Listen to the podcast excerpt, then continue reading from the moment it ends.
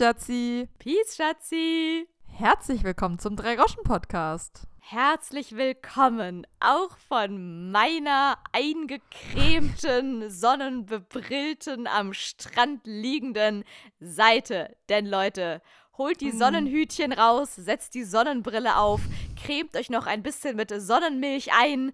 Heute werdet ihr Teil 2 unserer Urlaubsfolge genießen dürfen. Ja, ich habe noch ein kleines, ganz anderes Update, was ich dir gerade in unserem Vorgespräch nicht erzählt habe, was auch sehr sommerlich ist. Schatzi crasht hier einfach mal so mitten rein. Eigentlich soll jetzt hier offiziell Teil 2 kommen unserer ultimativen Urlaubsfolge. Kommt auch. Die Weltpremiere. Zum ersten Mal ein Double Release unserer, wobei, nee, Double Release ist es ja nicht. Das wäre, wenn wir zwei Sachen gleichzeitig released hätten, ne? Das haben wir sogar schon mal gemacht. Ja, ganz am Anfang haben wir das, äh, ganz am Anfang haben wir das schon mal gemacht. Aber was heißt hier Double Release? Also ich würde sagen, dass die mehrteilige Saga über Konstanzen äh, durchaus auch eine Einrichtung dieses Podcasts sind. Das stimmt, wobei die ja immer mit zeitlichem Abstand rauskommen. Leute, man kann nie wissen, wann Konstanze 4 auf uns alle warten wird. Ich hoffe natürlich, es dauert noch ein Weilchen, but you never know. Aber diesmal ist es wirklich die direkte Fortsetzung zu letzter Woche. Ihr werdet wahrscheinlich sogar noch unsere Stimmchen im Ohr haben. Und jetzt sollte eigentlich Teil 2 kommen, aber nein, Schatzi hat euch davor noch was anderes zu verkünden. Was hast du mir noch nicht erzählt? Das hat mit Sommer zu tun. Du heiratest. Du, ähm, hast dir ein Seelöwen-Baby gehostet. Du bist Patin von, von, von einem Seelöwen-Baby geworden. Was ist passiert, Schatzi? Ich, ich, äh, wie abwegig denkst du? Nein, ich wollte nur ganz erwachsen und stolz von meinem Garten erzählen, der. Hättet Lauras Augendreher sehen sollen. Es war für die Götter. Ich dachte, jetzt kommt was Spannendes. Jetzt kommst du hier mit deinem Garten um die Ecke. Ja, aber die Erdbeeren gehen so richtig ab. Da hängen schon richtig, richtig große grüne äh, Erdbeeren dran. Es geht nicht mehr so lange und dann habe ich richtige Erdbeeren in meinem Garten. Denn wir haben ja schon öfter darüber geredet, dass ich hier die Wohnung mit Gartenbesitzerin bin von uns beiden und Laura da ihre ähm, ihren Ausblick aufs Baugerüst im verregneten Berlin genießt. Und äh, ich habe dann äh, ja irgendwie im letzten Jahr einen Garten übernommen oder diesen Garten an mich gerissen und dieses Jahr dann das erste Mal ein Nutzbeet aufgemacht und habe Snackgurken und Erdbeeren gepflanzt und Himbeeren kommen auch noch dazu. Und es wächst und gedeiht wirklich ganz prächtig. Ich bin sehr schockiert. Es sind schon vier Snackgurken auf gutem Weg. Und die Erdbeeren, da war, als ich die gepflanzt habe, noch gar nichts zu sehen. Und die sind jetzt schon äh, prächtig am Gedeihen. Das wollte ich dir noch mitteilen. Ich weiß, es interessiert dich nicht, aber vielleicht interessiert es ja irgendwen da draußen. Schatzi, ich bin stolz auf dich. Das ist der Burner, Danke. das ist der Wahnsinn, das ist quasi die Sensation der Woche. Du und dein grüner Daumen, Shutout an euch. Ich mache das nur für die Erdbeeren. Keine Sorge. Ich gehe schwer davon aus, also da bestehe ich drauf, dass ich doch bitte schön das allererste Glas Erdbeermarmelade, was du aus diesen Marmeladen gekocht haben wirst, das steht doch bitte schön dann mir zu. Dafür, dass ich dir jetzt drei Minuten meine Aufmerksamkeit geschenkt habe, dass du mir hier von deinen Erdbeeren erzählen konntest. Ja, ich wohl gemerkt, ich habe zwei verschiedene Sorten gepflanzt, Okay, wovon wow, die eine sich besser eignet für die Erdbeer, für Erdbeermarmelade und Kuchen und die andere ist eher so zum Snacken. Pass auf, die heißen Ostara, okay, fein. Und die andere Sorte heißt Lambada. Ist das nicht? Okay, das finde ich schon wieder geil. Ostara und Lambada. Da da da da da da da da da da da da da da da. Und da kriegen Schatzi und ich tatsächlich einen ganz, ganz bösen Ohrwurm.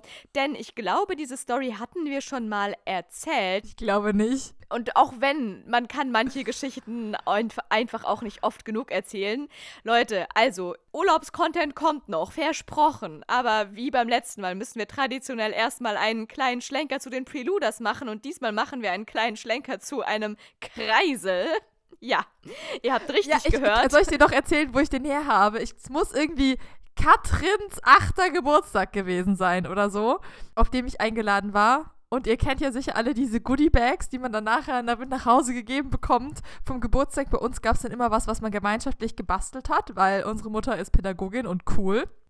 Und äh, da gab es dann aber Süßigkeiten und da waren auch Kreisel drin. Und diese Kreisel wenn man die schnell genug angedreht hat, haben die ein Lied gespielt und die hatten so vier LEDs in einer Reihe und die haben dann so, wenn es sich ja dann schnell dreht, verschwimmt das ja alles und dann haben die so Muster gebildet.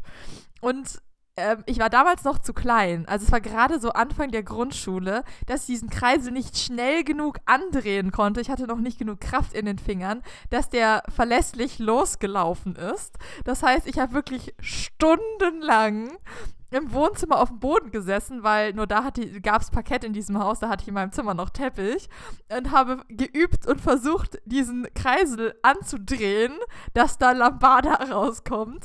Und ich kann versichern, die ganze Familie ist etwas wahnsinnig geworden. Also wenn ich, glaube ich, eine Melodie bis an mein Lebensende nie vergessen werde, dann ist es da, da, da, da, da, da, da, da, da, da, da, da, Und dann hat die, da, es, hat so, es hat nur da, da, da, da, und dann ist ihm die Energie schon ausgegangen. Und der Witz ist, Leute, vor ein, zwei Jahren habe ich den auf dem Dachboden ausgegraben, diesen Kreisel. Und ich kann euch sagen, die Batterie ist noch gut. 20 Jahre später, Batterie ist noch einigermaßen fresh und wenn man den andreht, dann kommt da immer noch sehr schlimm und krächzig Lambada raus. Du, das war noch die gute Technik aus den 2000ern, Schatzi. Als Handys noch so konstruiert wurden, dass sie bis ins nächste Jahrtausend hinein halten. Nicht so wie jetzt hier mit diesem Apfelbirne-Dingsi, die Stars, wo ein Akku nur noch so ungefähr einen halben Tag hält und irgendwann nach einem halben Jahr kompletto den Geist aufgegeben hat. Also Grüße gehen raus an Katrin, beziehungsweise wahrscheinlich wohl eher Katrins Mutter und diese Burner-Idee, diese Burner-Giveaway-Idee. Du hast unser Leben damit auf jeden Fall auf eine Art bereichert, würde ich mal sagen. auf welche Art und Weise? Das, äh, ist, das ist Auslegungssache. Aber dieser Bereicherung Kreisel, ist da passiert. aber dieser Kreisel ist auf jeden Fall ein historisches Element geworden. Der ist übrigens so dunkelpink unten, was mich nicht gefreut hat. Ich fand das nicht so geil, dass der dunkelpink unten ist, aber, oder pink unten ist, aber Lambada hat es entschädigt. Und als ich dann sah, dass diese Sorte Lambada hieß, war die Entscheidung noch mehr gefallen, sie zu kaufen. Und ist Lambada jetzt die Snack-Erdbeere oder die Marmeladen-Erdbeere? Lambada ist die Snack-Erdbeere, wenn ich das richtig im Kopf habe. Sehr geil, nichts anderes hätte ich erwartet. Also, Schatzi, ich warte dann jetzt auf das erste Glas Marmelade von dieser Oksana-Dingsi-Erdbeere. Ostara. Meine ich doch. Und wenn ich das nächste Mal zu dir komme, dann ähm, machen wir einmal schön Lambada an und snacken ein paar Erdbeerchen aus deinem Garten. Das klingt gut.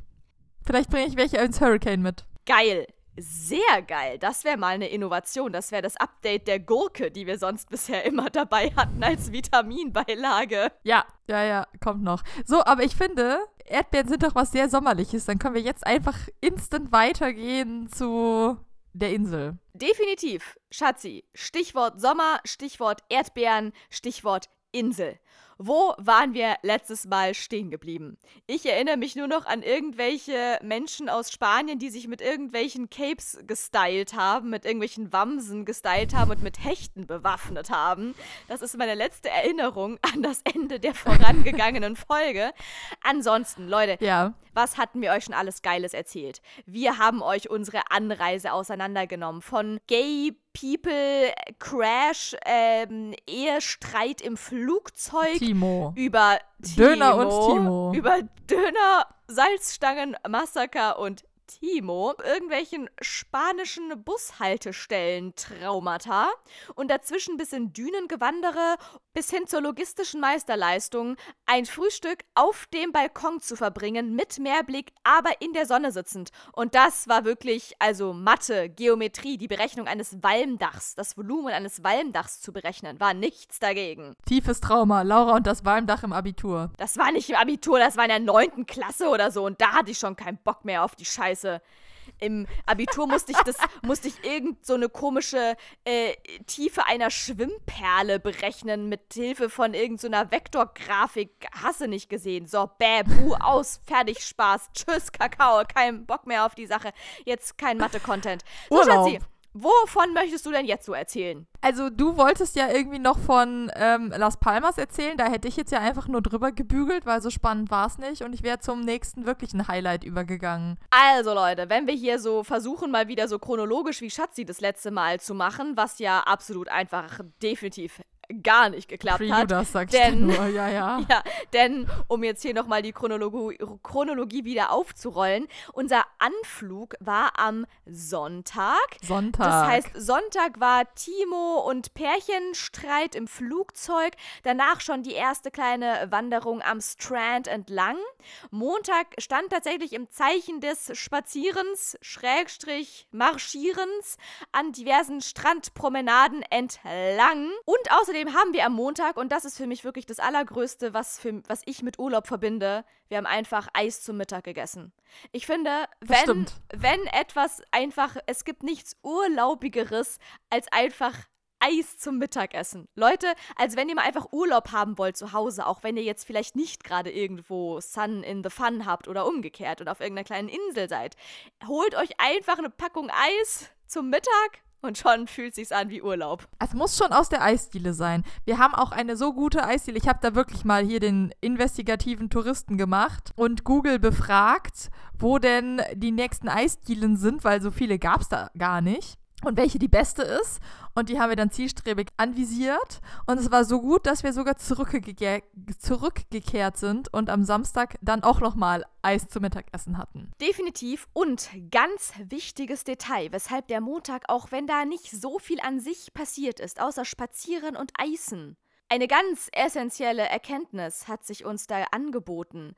Denn wir sind nach langem Wandern am Strand entlang auf verzweifelter Suche nach einer Eisdiele, die wir nirgendwo gefunden hatten, im One and Only, dem ultimativen Place to be auf der ganzen Insel, Jumbo Center gelandet. Äh, Kommt jetzt auf den Betrachtungswinkel an, ob das für dich der Place to be ist. Wenn du das Jumbo Center mit drei Worten beschreiben müsstest, was würdest du sagen, Schatzi? Also als erstes fällt mir irgendwie sehr katakombisch ein. Regenbogenparty, dunkle Gänge. Also quasi das Berghain. Alles klar, wunderbar. Jetzt Quasi. wissen wir Bescheid. Es war quasi, es ist, Jumbo Center ist nichts anderes als eine Mischung aus Berghain und Schwutz auf Gran Canaria. Leute, ciao. Also wirklich, krasser kann es ja wohl gar nicht sein. Ja, also wir, wir waren auch, äh, wir hatten noch gar keine Ahnung, dass da Pride war. Und sind da ins Jumbo Center reingestolpert auf der ewigen Mission, einen Aufnäher zu finden. Und jetzt, Leute, jetzt müsst ihr alle ganz stark sein. Und ich muss euch was beichten. Ich habe auf Gran Canaria keinen einzigen Aufnäher gefunden. Keinen, gar keinen Aufnäher. Ich hatte, ich musste, selbst wenn ich das aus dem Fenster geworfen hätte, dass es ein Wappen sein muss. Gar kein Aufnäher. Und dann habe ich es das erste Mal getan und habe einen Aufnäher im Internet bestellt. Tja, das ist eine sehr traurige Erkenntnis. Eins der wenigen Ja. Lowlights aus diesem Urlaub, wenn man jetzt mal Timo auf Platz 1 und die, äh, das Bushaltestellen-Desaster auf Platz 2 setzt, wäre das letzte Lowlight das, oh nein, es gibt ja noch ein Lowlight, das größte Lowlight, das werden wir hier, das, ich sag nur Rückreise. Ich sag nur Rückreise, Leute. Und damit meine ich nicht das Salzstangenmassaker im Flugzeug. No, no, no. Davor haben sich noch andere Sachen ergeben. Dazu kommen wir später noch. Hier mit seinen Pin gesetzt. Nee. Tatsächlich war das echt eine sehr frustrierende Sache, denn viele von euch werden sich zurückerinnern. Ja, Schatzi hat dieses eine kleine, wie sagt man, heutzutage würde man Kink sagen wahrscheinlich. Aber Nein, das ist doch kein. doch, Schatzi hat einen Kink. So, ich hab's hiermit beschlossen. Nein, das ist Schatzi das falsche Wort. Kleinen Kink Falsches mit äh. Patches, mit Aufnähern, mit Aufbügeldingsies. Ich sammel Aufnäher im Urlaub. Und ich muss ja ganz ehrlich mal hier sagen, diese scheiß Kühlschrankmagneten-Mafia soll mal hier schön ruhig nach Hause gehen. Also ganz ehrlich, interessiert doch gar keinen. Ja, denn so wie andere Leute vielleicht Kühlschrankmagneten oder gar Eiskugeln, nee, wie heißen die Teile? Schneekugeln, Schneekugeln sammeln, die es ja auch Ja. in jedem anderthalbten Touri-Shop in tausendfacher Ausführung gibt. So sammelt Schatzi Patches. Bei Patches muss ich übrigens immer an Romano denken, weil der hat doch auch so einen Song mit seiner Kutte und da sind doch auch so Patches drauf. Ich und meine Kutte. Ja. Ba, ba, ba, ba, ba. Ich weiß den Text nicht mehr so genau, aber irgendwas ist da am Start. Der hat doch auch so ein Dings immer an. Romano, der Typ mit den Zöpfen. Ihr wisst Bescheid. Aus Köpenick. Die zieht er dann extra auf. Ja, ja, wenn er gerade nicht, also über den, über den Jogginganzug wird dann diese Kutte gezogen. Und äh, stimmt, da hat er seine Patches drauf, ja. Es hat aber bei mir nichts mit irgendwelchen Motorradgang-Kutten zu tun, sondern die kommen auf meine Geige. Also auf meinen Geigenkasten, nicht auf das Holz selber. Genau, Schatzi nimmt dann immer so ein kleines Nägelchen und hämmert es dann in ihre Geige rein. Deswegen hat ihre Geige auch so einen ganz besonderen Klang und sie ist auch sehr dafür berühmt, dass sie die bunteste Geige der Welt spielt. Scherz. So. Sie näht das immer auf ihren Geigenkasten drauf oder bügelt das da drauf oder was weiß ich. Äh, macht das mit der mit Bügeln oder kleben. Sie, sie, sie macht hier einen auf äh, Klimakleber und klebt das mit Sekundenkleber da drauf. Egal. Auf jeden Fall haben wir ja schon diverse Strapazen auf uns genommen gehabt in Lissabon. Wo haben wir denn nicht in der letzten Ecke der Ecken, weil ich da nur diese eine Treppe hochlaufen wollte, haben wir da zufällig noch diesen einen Patch in diesem einen Laden gefunden, nachdem wir schon in eine Million anderen Läden drin waren. Lauras Methode, mich diesen, diese Treppe hochzukriegen. Guck, da oben ist noch ein Laden, da kannst du noch nach einem Patch gucken. Und dann war da auch noch einer. Das hat mich Yes. vielleicht ein bisschen genervt. Wenn ihr mal nicht wisst, wie ihr Schatzi zum Weiterlaufen motivieren könnt, dann sagt einfach da vorne drei Kilometer und dann links um die Ecke und dann nochmal um den Kreisel und dann auf der vorderen Seite rechts. Da ist nämlich noch ein Souvenirladen und da gibt's vielleicht noch irgendwelche Patches.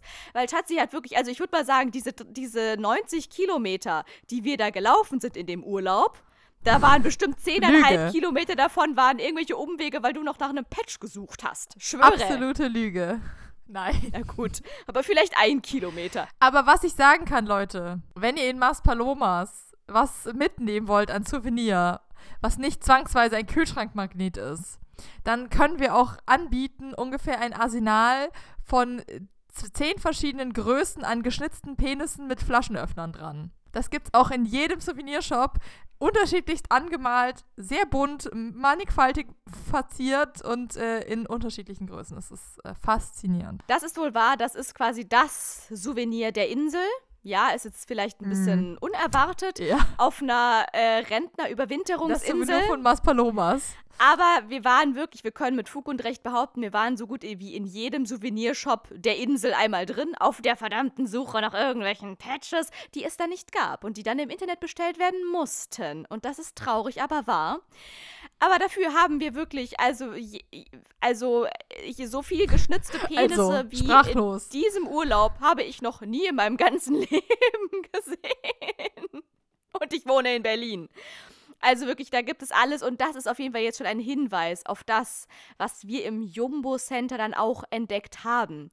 Und zwar, wir wollten wirklich nur in dieses Jumbo Center, eins von diesen vielen, wovon Jojo letzte Woche schon erzählt hat, sehr ausgestorbenen, zurückgelassenen, verwahrlosten Lost Places of Einkaufszentren, die inzwischen einfach nicht mehr so wirklich betrieben werden, die dort auf dieser Insel rumstehen. Und wir dachten, vielleicht gibt's da drin wenigstens ein Eis und vielleicht gibt's da auch noch mal irgendwelche Patches. Wir waren echt schon über eine Stunde gelaufen und das war quasi so unser letztes Ziel, zu dem wir uns noch hinhangeln wollten, bevor wir uns eine Mittagspause gönnen wollten. Dann kommen wir da in diesem Jumbo Center an, Leute.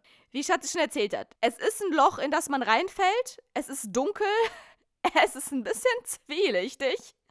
Und es ist überall mit Gay-Party-Accessoires vollgeproppt. Und in der Mitte unten, es hat so eine Art Innenhof, gibt es lauter kleine, feine äh, LGBTQAI plus Dingsi Bumsi, sonst was, Bars und äh, Clubs und äh, Karaoke, sonst was, äh, Spelunken. Und ganz Ja. in der Mitte war eine Bühne aufgebaut. Und überall Regenbogen fahren die Stars. Und da dachten wir uns, Momo, Irgendwas muss hier sein. Ist hier eine Pride oder ist hier eine Pride? Und dann haben wir gegoogelt. Und dann haben wir herausgefunden, dass genau in dieser Woche, in der wir zufälligerweise auf dieser Insel gelandet sind, die größte Pride Europas stattfindet. Behaupten sie auf jeden Fall. Ich möchte dafür nichts, äh, möchte diese, auf die Fakten nicht festgenagelt werden, aber äh, sie behaupten, es ist die größte. Äh, sorry, das ist auch die größte, weil ich bin definitiv davon überzeugt, dass ich auf jeden Fall auf der größten Pride Europas war. Tja, und Fair. das war schon wirklich, das war direkt erster Urlaubstag und schon rausgefunden, okay, wow, Jackpot. Wir sind einfach in der besten Woche des Jahres auf dieser Insel. Wie geil ist das denn? Und dann erklärte das natürlich auch alles, wieso so viele Gay Party People im Flieger saßen, wieso hier generell alles so regenbogenfarbig geschmückt ist. Es ist einfach Pride Week und wir sind mittendrin. Und das war ziemlich geil. Oh ja. Und Jumbo ist aber, glaube ich, all, all year, every day äh, das Gay Pride Zentrum von Maspalomas. Ich glaube, die hängen das da nicht ab. Ich glaube auch nicht. Also wenn äh, ihr irgendwo Gay Party machen wollt auf Gran Canaria, dann einfach ab ins Jumbo und los geht die wilde Maus. Oder wie sagt man? Egal. Auf jeden Fall, da gibt's die wahre Pride. Party. Ja, Ja. also das war definitiv, dafür hat sich die Suche nach den Patches und dem Eis gelohnt, dass wir damals einem Jumbo landeten und diesen fast schon legendären Ort einmal erkundeten und wussten, dass am Samstagabend eine Pride Parade stattfinden wird. Am selben Tag, wo auch der ESC war und Schatzis kurzer, äh, ich weiß noch, wie sie kurz ein Leuchten in ihren Augen aufflammte und meinte, oh mein Gott, glaubst du, hier kann man auch irgendwo den ESC schauen? Und ich glaube, am Ende des Tages hätte man es vielleicht auch gekonnt, aber vielleicht gab es da auch noch dann andere Party-eske Sachen, die vielleicht dann doch eher den ESC noch ein bisschen überschattet haben. Sagt man das so? Ja, aber wer plant es denn bitte? Also, wer plant denn da die Pride, während der ESC ist? Ist es ist auch, äh, da muss man sich ja entscheiden, dann als gepflegter, gepflegter Gay. Das geht ja gar nicht. Ja, also entweder es ist ein Statement, dass das miteinander zusammenhängt und dass es zusammen gleichzeitig passieren soll, oder es ist halt wirklich absolute Ignoranz. Weil man kann, das wäre ja wie, ich habe Geburtstag und dann ist ESC. Ich feiere ja nicht meinen Geburtstag, wenn am Abend ESC läuft. Entweder Geburtstagsparty oder ESC-Party. Aber nicht beides. Sorry, excuse me.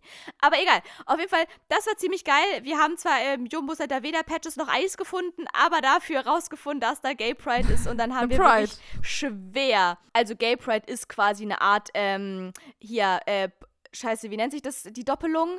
Äh, P- P- P- Pleonasmus heißt das Ganze. Ein Pleonasmus. eine- Pleonasmus, was ist denn das für ein Wort? eine Gay Pride. Gay Pride ist quasi ein Pleonasmus, weil es ist eine Doppelung, die man ja quasi nicht braucht, weil Pride ist ja gleichzeitig immer gay. So, hast du verstanden? Perfekt. ah, habe ich verstanden. da Stilmittel, Stilmittel erläutern mit Hilfe von Jumbo.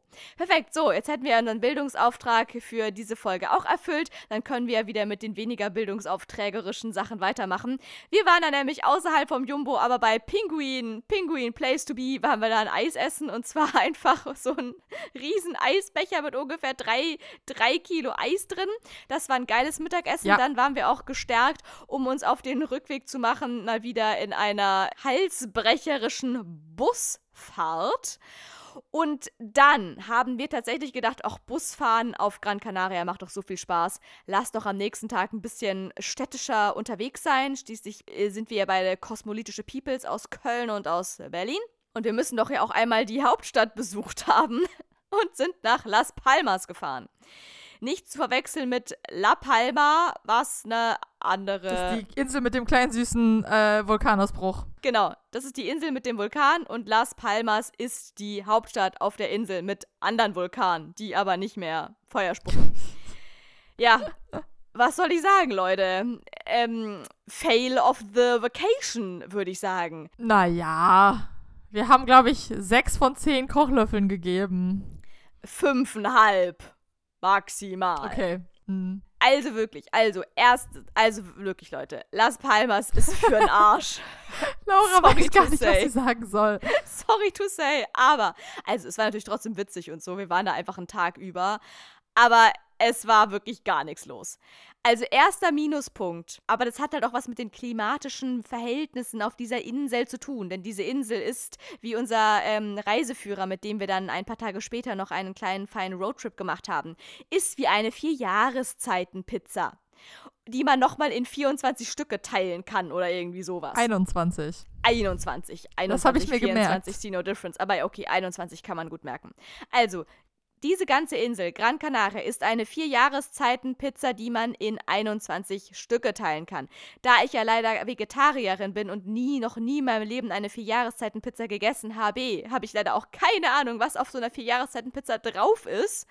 Aber Gran Canaria ist quasi wirklich vier Jahreszeiten, während es im Süden quasi immer Sonne scheint, immer mindestens 20 Grad hat und im Sommer halt dann 40 Grad und es zehn Tage maximal im Jahr regnet. Und zwar nicht am Stück, sondern immer mal wieder so, maximal ein Tag im Jahr von 365 Tagen oder wie viele Tage hat so ein Jahr? Egal, viele. Mhm, ungefähr sowas, ja. Und davon dann 10. Also könnt ihr euch vorstellen, das ist wenig. Das kann ja sogar ich mathematisch ausrechnen. Also, da regnet so gut wie nie und es scheint so gut wie immer die Sonne und es ist einfach immer geiles Wetter und Burner.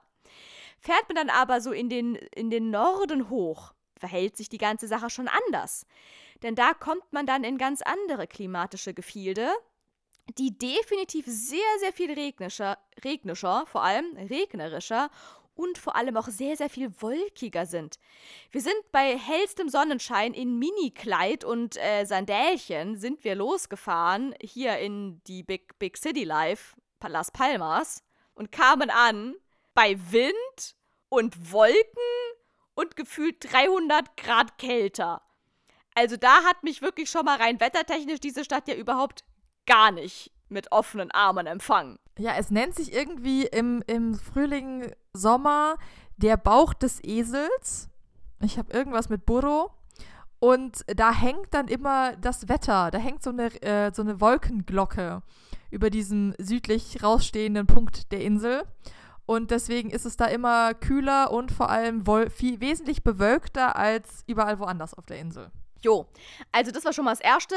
Wetter wirklich drei von zehn Kochlöffeln. Und dann muss ich wirklich sagen, und das ist auch etwas, was ich generell an dieser Insel so ein bisschen schade finde. Ich meine, wirklich, für eine Woche einfach nur in der Sonne chillen ist perfekt. Aber mir hat so ein bisschen die Kultur gefehlt, so generell auf der Insel. Und das merkt man sogar in dieser Hauptstadt, denn auch da also es gibt so, es gibt ein paar kleine Kirchen und es gibt ein paar kleine Museechen, wo man irgendwelche Jesusbilder angucken kann, aber das war es dann halt auch schon wieder.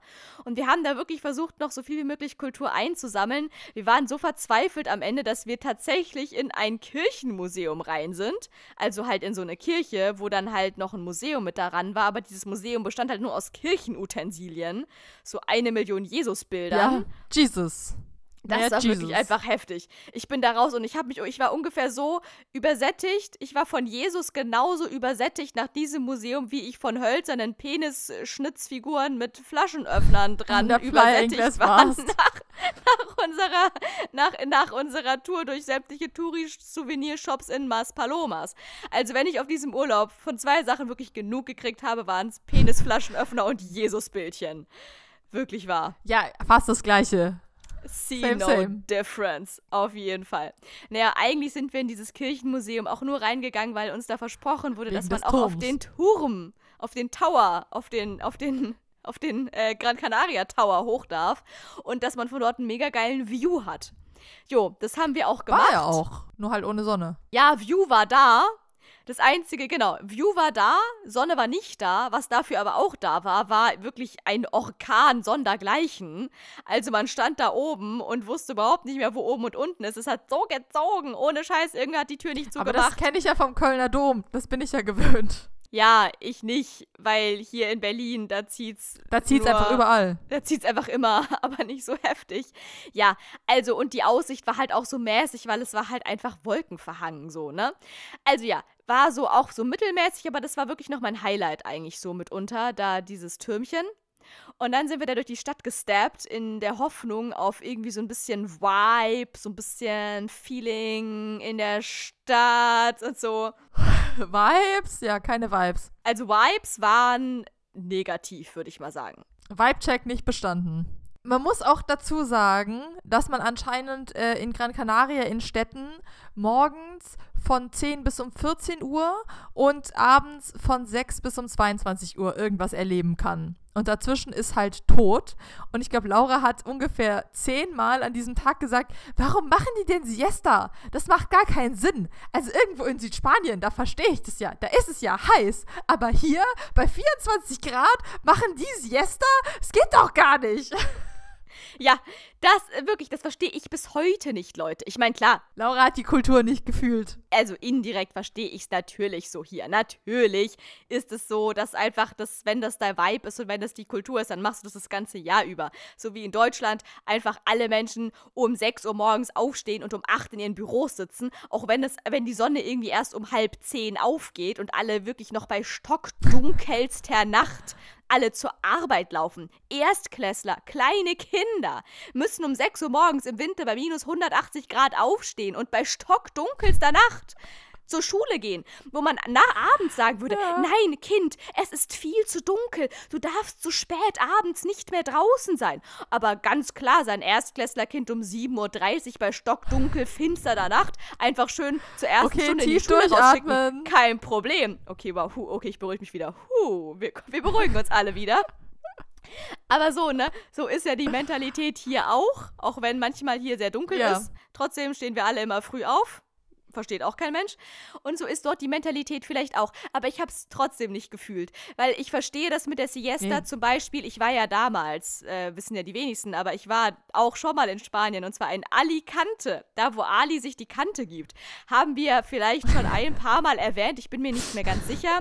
Da war ich mit Ehrenmann ich Martin. Glaube nicht. Das war mein erster All alleine Urlaub quasi, äh, als ich, als ich äh, von zu Hause ausgezogen war und ähm, eigenes Geld verdient habe und in Kon Konstanz gearbeitet habe und Martin dort auch. Und wir sind beide, wir beide kleine arme Theaterkünstler-Schlucker, sind wir nach Alicante in den Urlaub geflogen. Eine Woche in irgendeinem schäbigen Hotel. Aber wir hatten die beste Zeit unseres Lebens. Und da war es halt wirklich, es war Mitte August, es war wirklich im Süden des Südens. Es waren 580 Grad mittags. Da war sogar mir irgendwann warm. Und da haben wir freiwillig, da hat unser ja, wow. Körper da hat unser Körper freiwillig gesagt, wir sind aufgestanden, sind zum Frühstück und dann war es schon 12 Uhr und dann war es irgendwie schon 180 Grad. Dann hat unser Körper gesagt, nee, sorry, sorry Leute, Siesta, ist Siesta-Time. Und dann sind wir erstmal wieder bis 16 Uhr ins Hotelzimmer zurück und haben Kniffel gespielt und haben dann so abgewartet, bis dann wieder das Wetter einigermaßen erträglich wurde, dass man wieder sich nach draußen wagen konnte. So, da verstehe ich dieses mhm. Konzept der Siesta. Aber auf Las Palmas, wirklich wahr, es waren Wolken. Es waren vielleicht 21,4 Grad. Wer braucht denn da Siesta? Ich verstehe es bis heute nicht. Nee, du hast es auch nicht gefühlt. Nee, ich fühle es bis heute null. Auf jeden Fall sind wir wohl leider wirklich genau in diese Siesta-Time da auch irgendwie so reingeraten, die ja auch einfach leider den halben Tag, also die machen ja wirklich den halben Tag lang Siesta. Und genau da waren wir da, dass alle Läden hatten Mittagspause, alle Cafés hatten Mittagspause. Wir sind da durch durch die Gegend geschlurft. Die einzigen, die keine Mittagspause hatten, waren die Prostituierten im Rotlichtviertel, durch das wir aus Versehen dann auch noch irgendwie durchgeschlurft sind. Na, die, die sind da auch gerade irgendwie mal aufgewacht wieder von ihrer Siesta.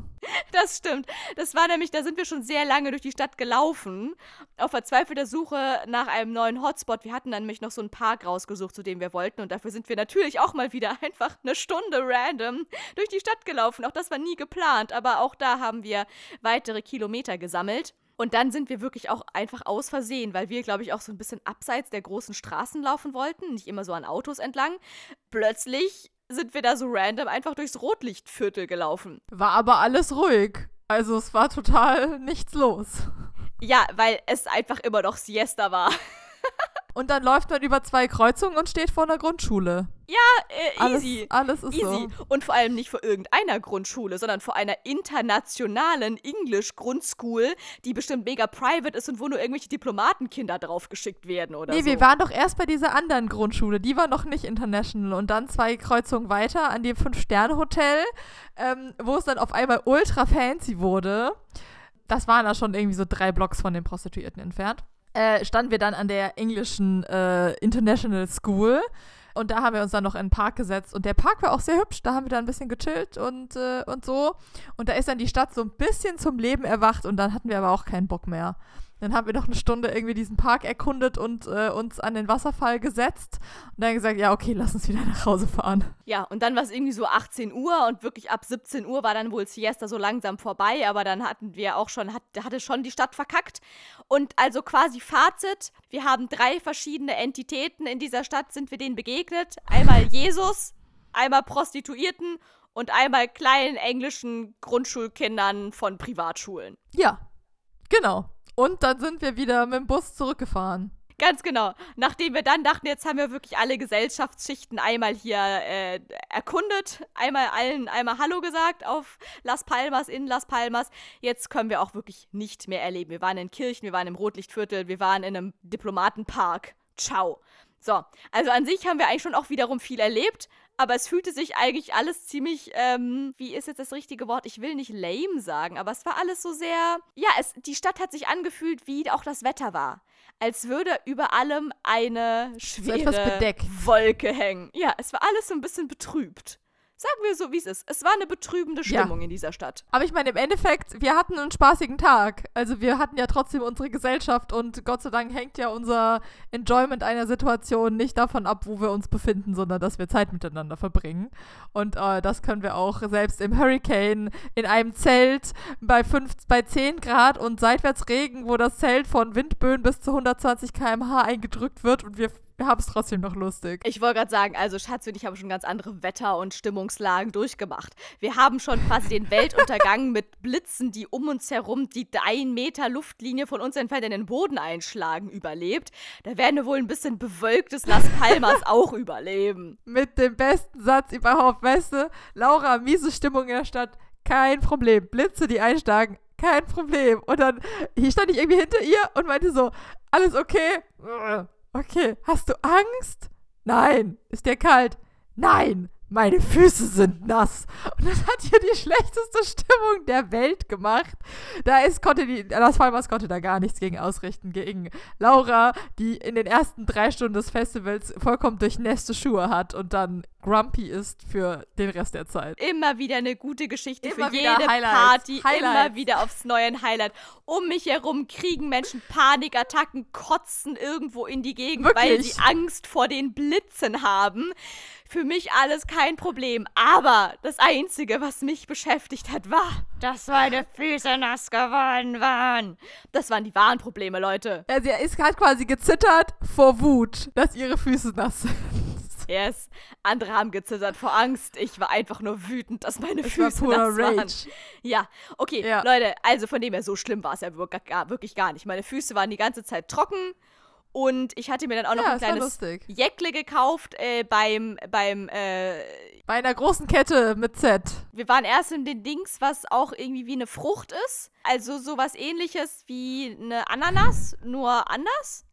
Ja. Mhm. Da waren wir kurz drin und dann waren wir da drüben drin in einem Laden, der ist wie so ein, ähm, der ist wie so ein Frauenname und der reimt sich auf Mara. So, da waren wir auch drin. Da haben wir uns dann noch ja. so eine kleine Blouson und ein kleines ähm, Blazer, ein Blouson und ein Blazer gekauft, äh, weil wir doch ein bisschen dann doch gefreezed haben. Und dann haben wir uns da unsere frisch geshoppten Sachen äh, übergezogen. Und dafür bin ich übrigens bis heute dankbar, weil ich liebe dieses Blazer, was ich mir da gekauft habe. Das ist mega dieses geil. Blazer. Also dafür hat Sehr sich gut. Las Palmas und das Wetter schon gelohnt, weil sonst hätte ich mir niemals diesen Blazer gekauft. Aber Schatzi, ich dachte, ich wollte, mach, ich wollte eine elegante Überleitung finden zu, wir hatten zwar an diesem Tag keine nassen Füße.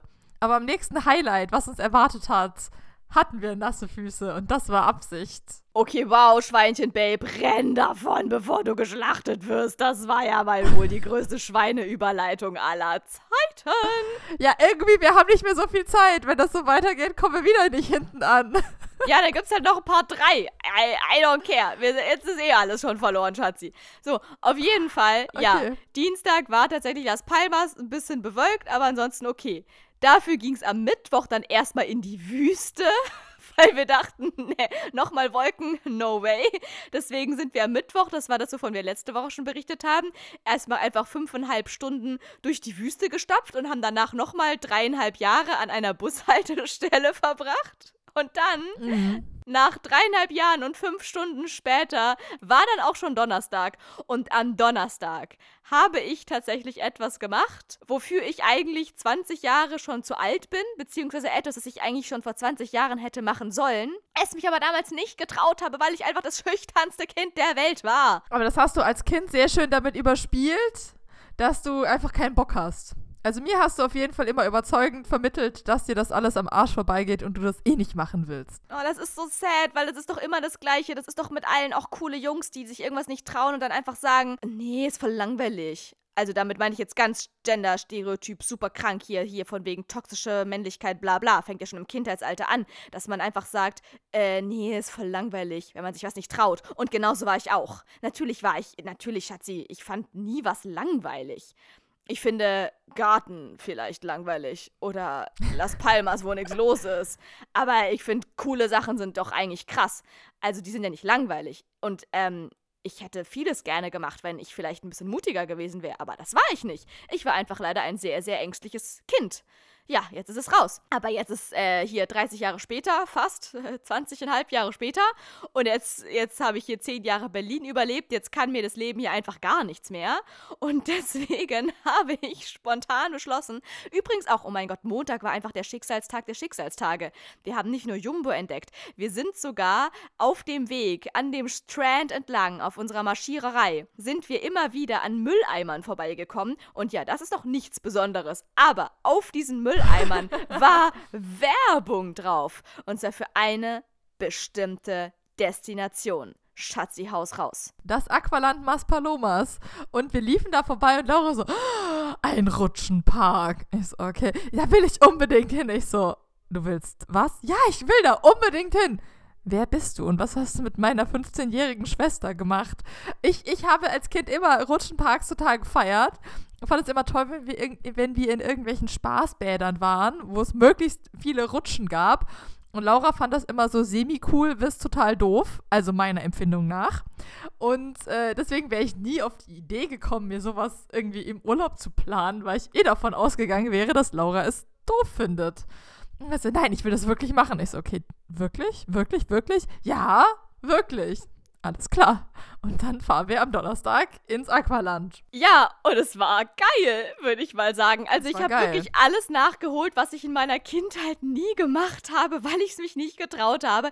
Wir sind da morgens hingesteppt, also wieder mit dem Bus hier, ihr wisst Bescheid. Also wenn wir jetzt hier Bus fahren, auf, auf Gran Canaria sagen, dann könnt ihr euch einfach immer schon genau denken, was das bedeutet. Nämlich äh, schöne Fahrt raussuchen, zur Bushaltestelle steppen, dann erstmal drei, vier bis fünf Stunden auf den nächsten Bus warten warten, bis der dann doch irgendwann mal sich bequem vorbeizukommen und dann einfach nur zu allen Göttern und Göttinnen zu flehen, dass bitte der Busfahrer ein sanfter Mensch ist, der nicht um jeden Kreisel mit 175 km/h drüber cruist, sondern ein bisschen gemäßigter Doucement fährt bisschen Doucementer fährt. Und dann sind wir da äh, Richtung Aqualand gedüst und angekommen mit lauter kleinen Kindern zusammen. Wobei, so klein waren die gar nicht. Und so, es war jetzt nicht nur was für Kinder. Da waren auch richtig krasse Sachen dabei, die waren auch für, für Erwachsene. Nein, es waren auch so ein paar von den äh, Gay Party People dabei, die sich auch gedacht haben, ach, wir haben heute noch nichts anderes vor, lass uns mal ins Aqualand fahren. Die geilerweise, wirklich, da war so eine Dreiergruppe dabei,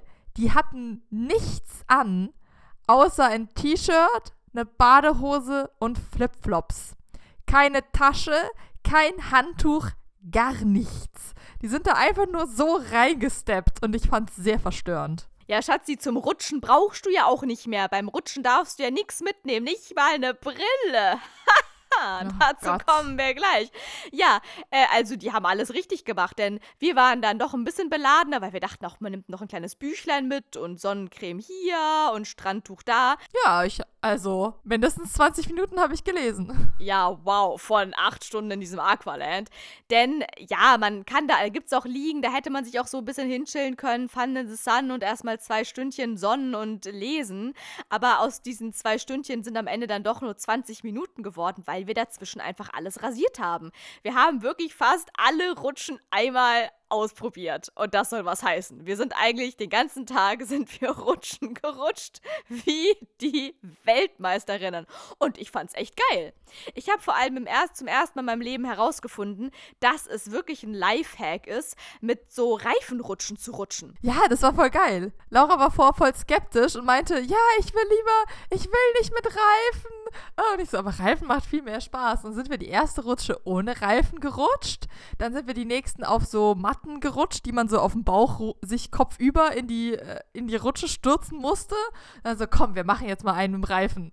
Und dann war Laura angefixt. Dann war sie addicted, mit mir zusammen in der Reifenrutsche zu, zu rutschen. Ohne Scheiß, wirklich. Es gab nichts Geileres als zu zweit rutschen. Das macht nämlich noch viel mehr Spaß. und im Reifen. Reifen ja. ist ja mal der Lifehack des Jahres. Da rut, weil ich habe wirklich bei der ersten Rutsche schon, oder nee, die zweite Rutsche war das, wirklich erstmal direkt alle Ellenbogen aufgeschlagen, alles angeschlagen, was man so anschlagen kann. Ich dachte so, ja geil, das kann ja, das kann ja heiter werden. Auf der Rutsche schlägt man sich alle Knochen an und dann platscht man so krass ins Wasser, dass du nah alles Wasser in die Nase, in die Ohren, ins Gehirn, in die Augen, überall und halbes Schädel-Hirntrauma, weil du so doll aufs Wasser aufdotzt. Also wirklich, das geht hier einfach gar nicht. Also da dachte ich mir so, hu, wenn das den ganzen Tag so weitergeht, dann kann man mich hier, glaube ich, halblebendig wieder raustragen. Aber dann haben wir ja die Reifen entdeckt. Und ab da war alles gerettet. Dann bin ich nur noch an den Reifen gerutscht und das war wirklich der Burner. Und Leute, da waren krasse Rutschen dabei. Da waren so krasse Rutschen dabei, wirklich wahr. Da war zum Beispiel so eine Rutsche, die, da musste man so tausend Treppen hochtragen, hoch, ähm, hochlaufen. Und ja, man musste leider auch den Reif die ganze Zeit mit da hochschleppen. Das war das einzig Nervige an der ganzen Sache. Und dann ist man erst, ist man runtergerutscht und dann erst durch so diverse Kreisel durch, so, so äh, schlangenmäßig. Und dann irgendwann kam man aus diesem Tunnel, dieser Tunnelschlange raus. Und dann ging es plötzlich richtig hardcore steil nach unten. Und dann ging es wie so eine Halfpipe, wisst ihr, wie beim Skaten, ging es wieder so einmal komplett auf der einen Seite wieder hoch, bis man dachte, oh Gott, wir, wir ähm, hier fallen gleich gleich über die Rampe drüber, aber natürlich war das physikalisch so konstruiert, zumindest behaupte ich das, hoffe ich es zumindest, dass es so war, dass man kurz vorm Ende anders, ja. der Rampe wieder gestoppt ist und dann wieder in die andere Richtung zurück runtergerutscht ist und dann auf der anderen Seite in so einen Kanal raus und dann war es vorbei. Und dann war es so geil, dass wir viele Rutschen einfach direkt nochmal hintereinander gemacht haben. Also und diese Rutsche, von der ich mhm. gerade berichtet habe, die war auch mein Highlight. Die Halfpipe-Rutsche war mein Highlight. Und jetzt kommst du, Schatzi. Was waren deine Highlights in diesem Park? Also erstmal ein Lowlight war, dass ich meine Brille nicht anbehalten durfte. Und dass ich dann wirklich hin und her, nee, du darfst die Brille, ich bin, da stand nirgendwo ein Zeichen, nicht wirklich, dass man die Brille nicht aufbehalten darf, also ganz oben dann. Dann kam ich da an und da meinte der Lifeguard, die haben da an jeder Treppe, äh, an jeder Rutsche einen Lifeguard. Er meinte, nee, du musst deine Brille hier lassen. Ich so, wie? Ja, du musst die jetzt absetzen. Ich so, ich sehe nichts ohne Brille. Ja, es ist egal. Okay, dann habe ich ihm die Brille da gelassen, bin runtergerutscht, bin dann blind, habe irgendwie den Weg wieder gefunden.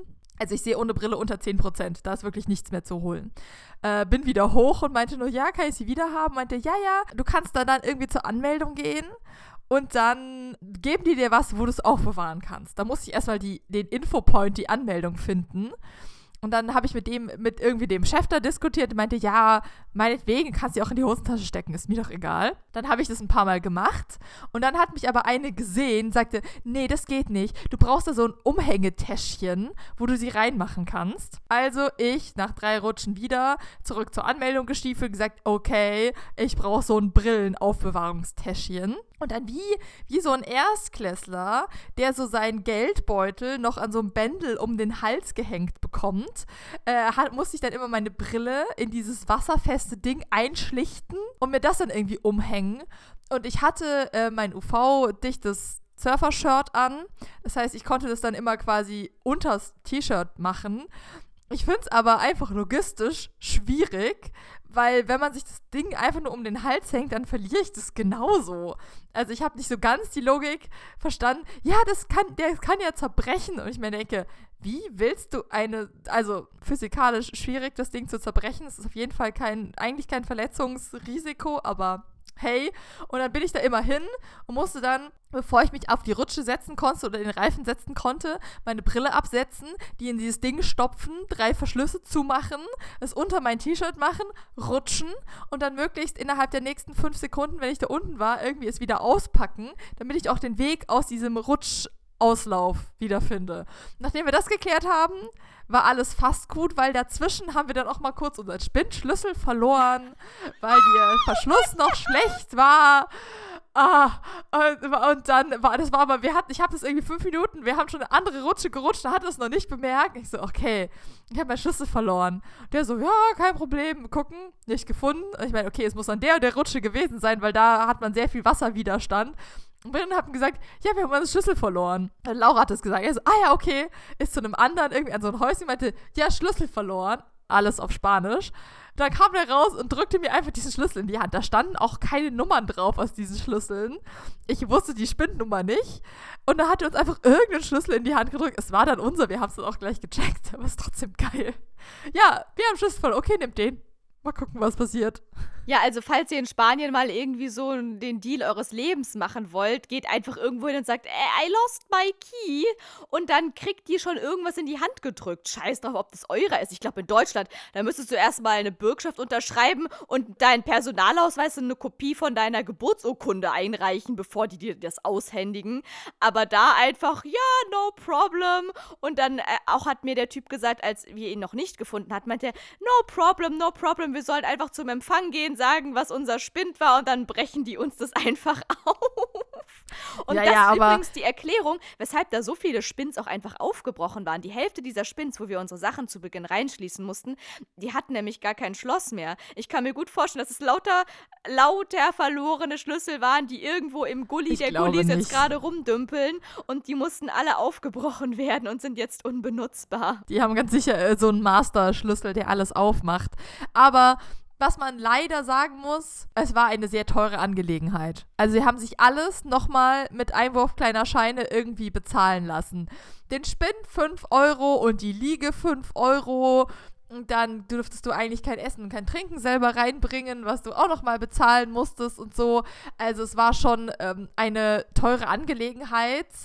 Und äh, die hätten sicher dann auch noch mal uns, was weiß ich, 30 Euro abgeknöpft dafür, dass sie uns diesen Spind wieder aufgemacht haben. Ja, das stimmt. Das ist halt dann doch wieder so Classic Touri Park. Der Eintritt war jetzt schon auch nicht so wenig. Also dafür hätten wir in, in fünf Jesus-Museen in Las Palmas gehen können ungefähr. Und äh, dann kam aber halt, hätte man auf diesen Eintrittspreis locker nochmal 20 Euro oder so draufhauen können für eben, für Spind und für die Liege und für Hasse nicht gesehen und so. Also das war schon so ein bisschen, klar, das kann man natürlich negativ anmerken. Eine Sache zu deinem Lowlight. Ja, es war natürlich emotional voll das Lowlight, weil das war voll der Abfuck mit dieser Brille. Aber du und wir hattest sind Spaß. fünf, ja gut, ich bin währenddessen einfach noch immer wieder ein bisschen andere Rutschen gerutscht. Aber nein, ich verstehe das voll, das war mega nervig. Vor allem jeder sagt was anderes. Wir sind bestimmt fünfmal immer zum Empfang hingedackelt und wieder zurück wegen dieser Causa-Brille. Aber ich kann es schon auch verstehen, weil die wirklich jeder Einzelne, und das ist ja auch hoch anzurechnen, hat da so krass sensibel drauf reagiert und mit jeder und jede Einzelne meine ich alle Leute, die an den Rutschen standen, weil an jeder Rutsche stand natürlich immer einmal oben und einmal unten betreuendes Personal, was ja mega gut war, also einem kann da überhaupt gar nichts passieren. Niemand ist alleine irgendwo reingerutscht, da stand immer jemand mit oben am Eingang und unten auch. Und die sind wirklich richtig, die waren da panisch, wenn die Brille gesehen haben. Und ich kann mir halt richtig gut vorstellen, dass die wirklich alleroberste Ansage von ganz, ganz oben haben. Da darf nicht annähernd etwas Zerbrechliches uneingepackt diese Rutsche mit runterdingsen. Weil du sagst zwar, ja, dieses Tütchen, was du da gekriegt hast, dieses Erstklässler-Täschle, das Einzige, das war schon, dass du nicht noch mit Wachsmalkreide deinen Namen da drauf irgendwie gemalt hast und dann noch ein Tier deiner Wahl zur Wiedererkennung. Das war schon das Einzige, was du da nicht mitgemacht hast. Ansonsten hattest du ja dieses Erstklässler-Täschle um den Hals hängen. Und natürlich geht darin an sich die Brille nicht weniger leicht verloren, als wenn du sie dir einfach nur so irgendwo in dein T-Shirt reinklemmst. Aber sie ist verpackt, Schatzi. Weißt du? Und es ist schon nochmal was anderes, ob dir deine Brille ja, verpackt ja oder unverpackt verloren geht. Und ja, ich glaube, es gibt keinen größeren Worst Case, als wenn du deine Brille in der Rutsche verlierst. Ja, das ist schon mal Kacke für dich, weil dann ist deine Brille weg und du siehst nichts mehr. Aber worst of the worst cases, da splittert vielleicht sogar was und dann hast du irgendwo in diesem kompletten Backhandpool, dieses Wasser wird ja wahrscheinlich auch überall mit allem verbunden sein, keine Ahnung, Glassplitter drin. Und das will wirklich niemand haben. Eine Brille hat kein Glas, das ist alles aus Hartplastik. Oder alles aus Plastik, das splittert. Ja, ja, fein. Ich sehe das ja Von- alles. von ich, Theorie ja, her, Ich sehe das ja alles ein. Und ich verstehe auch diese, dieses Drama, wenn das eine Sonnenbrille wäre, weil Sonnenbrille sind billig, schlecht verarbeitet, zerbrechen schnell und sitzen schlecht. Aber bei einer Brille, also ich fahre Achterbahn seit, was, seit 18 Jahren fahre ich Achterbahn mit Brille auf. Und ich Wasserrutsche seit 15 Jahren mit Brille auf. Ich habe noch nie eine Brille verloren auf einer Rutsche oder auf einer Achterbahn. Aber ja, Versicherung, bliblablub. Das war das Einzige. Als Highlight, als Highlight kann ich anführen, es gab eine riesige Rutsche, äh, Mamba, glaube ich, wo man dann äh, zu zweit oder eigentlich zu viert, die war auf Vierer, äh, auf Vierer-Ring ausgelegt und wir haben das dann zu zweit gemacht, die halt so sehr geschwungen, so die Wände hoch, links und rechts, relativ lange weit rund, runter ging und die hat mir sehr viel Spaß gemacht. Oh yes, es war so ein bisschen wildwassermäßig auch eher so. Genau. Und Laura hatte wirklich Ehrgeiz, dass wir alles rutschen. Wir haben fast alles geschafft. Wir haben auf jeden Fall jede Sorte. Wir haben, glaube ich, eine, ein, zwei Sachen nicht gemacht, die aber dann nebeneinander waren. Und die sehr ähnlich gewesen wären, ja. Also ich würde auf jeden Fall nochmal hingehen, einfach weil ich nochmal alles irgendwie machen will und noch ein bisschen mehr. Aber ich würde jetzt auch nicht immer hingehen, weil ich glaube, dafür ist es auch ein bisschen zu teuer. Und dann war es dafür auch nicht so fancy genug. Aber dann, Schatzi, Ja. beim nächsten Besuch in der süddeutschen Pampa können wir einen kleinen, aber feinen Besuch ins Alpamare nach Pfeffikon planen. In die Nähe von Zürich. Das ist ein Schweizer Hallenbad mit genauso vielen Rutschen. Geil! Das ist ein geiler Plan. Mega. Geil, jetzt freue ich mich richtig, das nächste Mal in die Heimat zu fahren. Mega, Schatzi. Wir haben ein Date. Ja, wir haben ein. Rutschendate. Der größte Wasserpark der Schweiz übrigens. Mega. Okay, Leute, falls ihr, falls ihr es also nicht nach Gran Canaria ins Aqualand schaffen solltet, aber ihr unbedingt auch mal rutschen wollt, könntet ihr alternativ auch vielleicht in die Schweiz fahren, ins Alpamare. Da gibt's auch Rutschen. Und vielleicht sind die sogar, es ist wahrscheinlich ähnlich teuer, aber vielleicht dafür sogar ein bisschen fancier. Ganz sicher. Mhm. Auf jeden Fall. Okay, Leute, also das war unser Highlight am Donnerstag. Wir haben einfach, wir waren rutschen und das war geil. Und am Abend haben wir uns noch äh, ESC-Vorentscheid angeschaut, Teil 2. So. Und dann Ja. am Freitag kommen wir zu dem, was wir vorhin schon die ganze Zeit angekündigt hatten. Denn ja, wir reden immer wieder von so einem ominösen Reiseführer, den wir mal zwischendurch hatten. Unser Guide oder wie immer wir ihn noch nennen wollen. Eigentlich nennen wir ihn nur einzigartig und zwar Sigi. Sigi the Siggi. Siggi.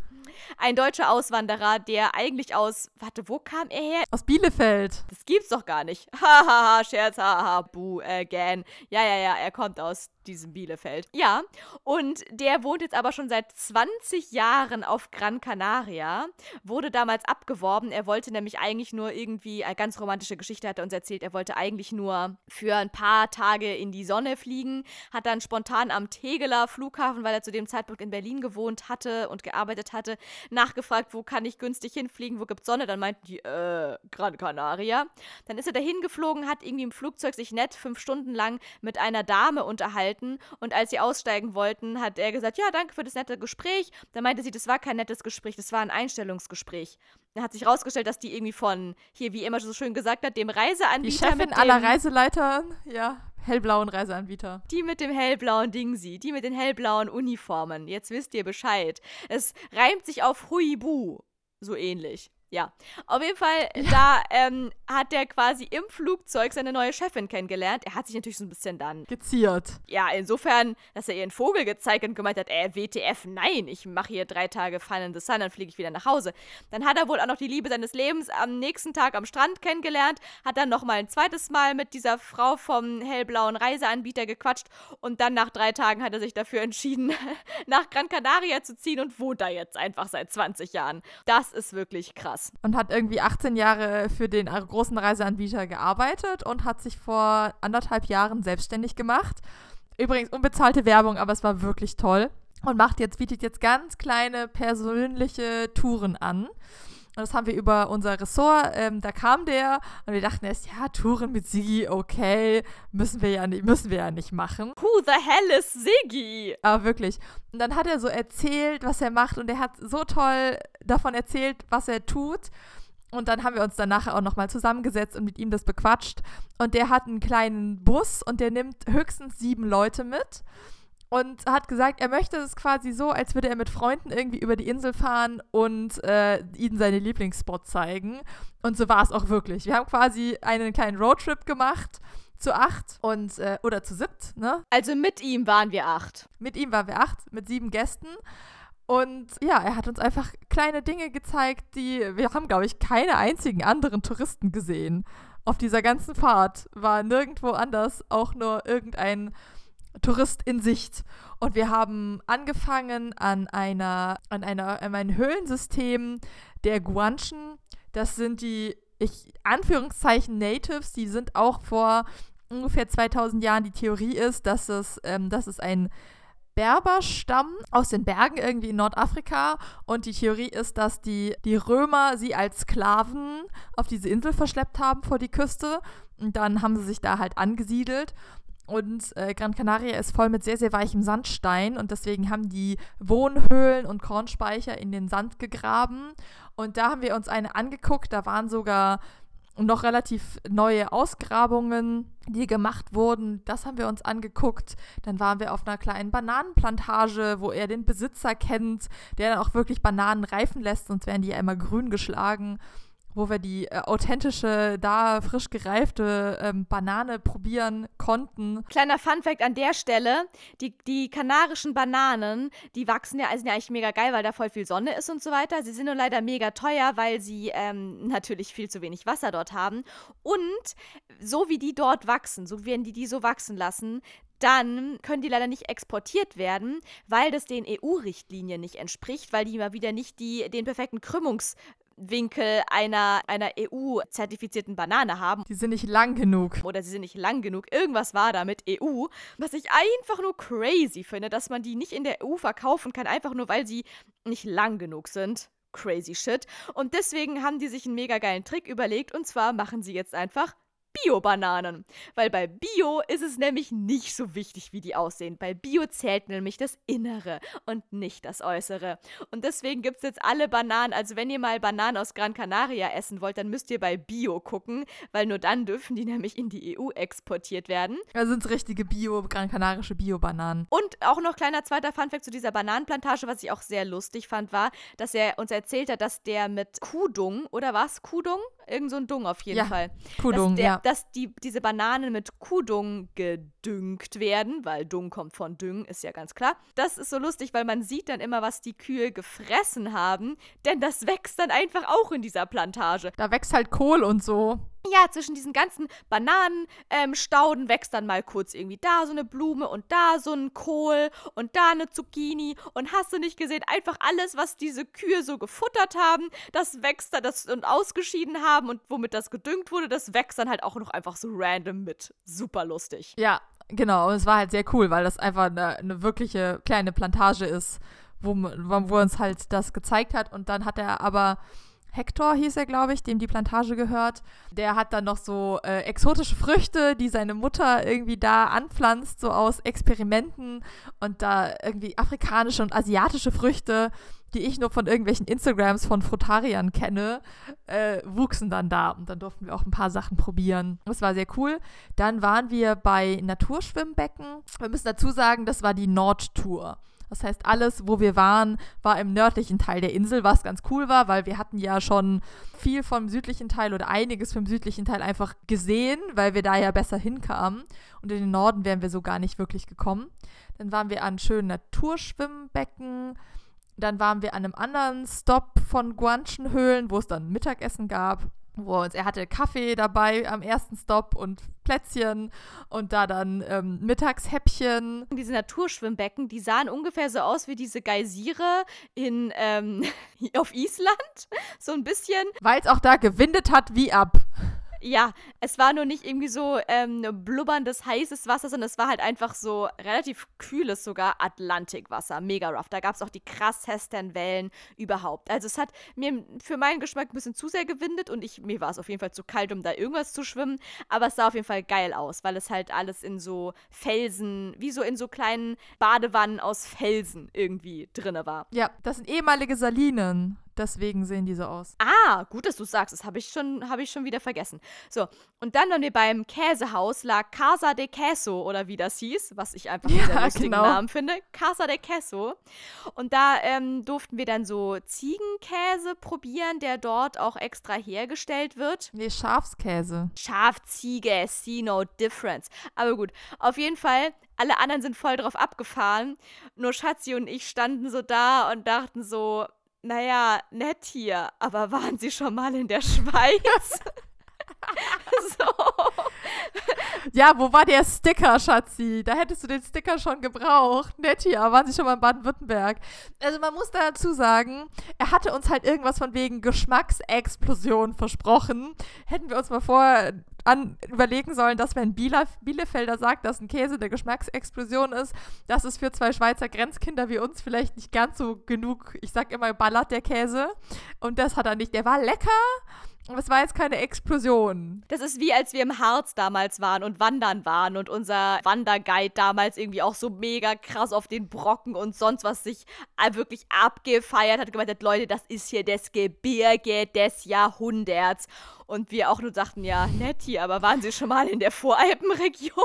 Ja, da läuft mir da irgendwie so ein Panzerweg hoch. Also das äh, auf dem Brocken, da ist wirklich nicht so viel krass mit Wandern. Der Goetheweg war ganz nett, aber. Ja, exactly. Hier. Ja, ja. Also, ganz ehrlich, Leute, aber mit Käse und mit Bergen, da könnt ihr uns leider wirklich schwer beeindrucken. Das muss man wirklich sagen. Ja, da waren wir leider raus.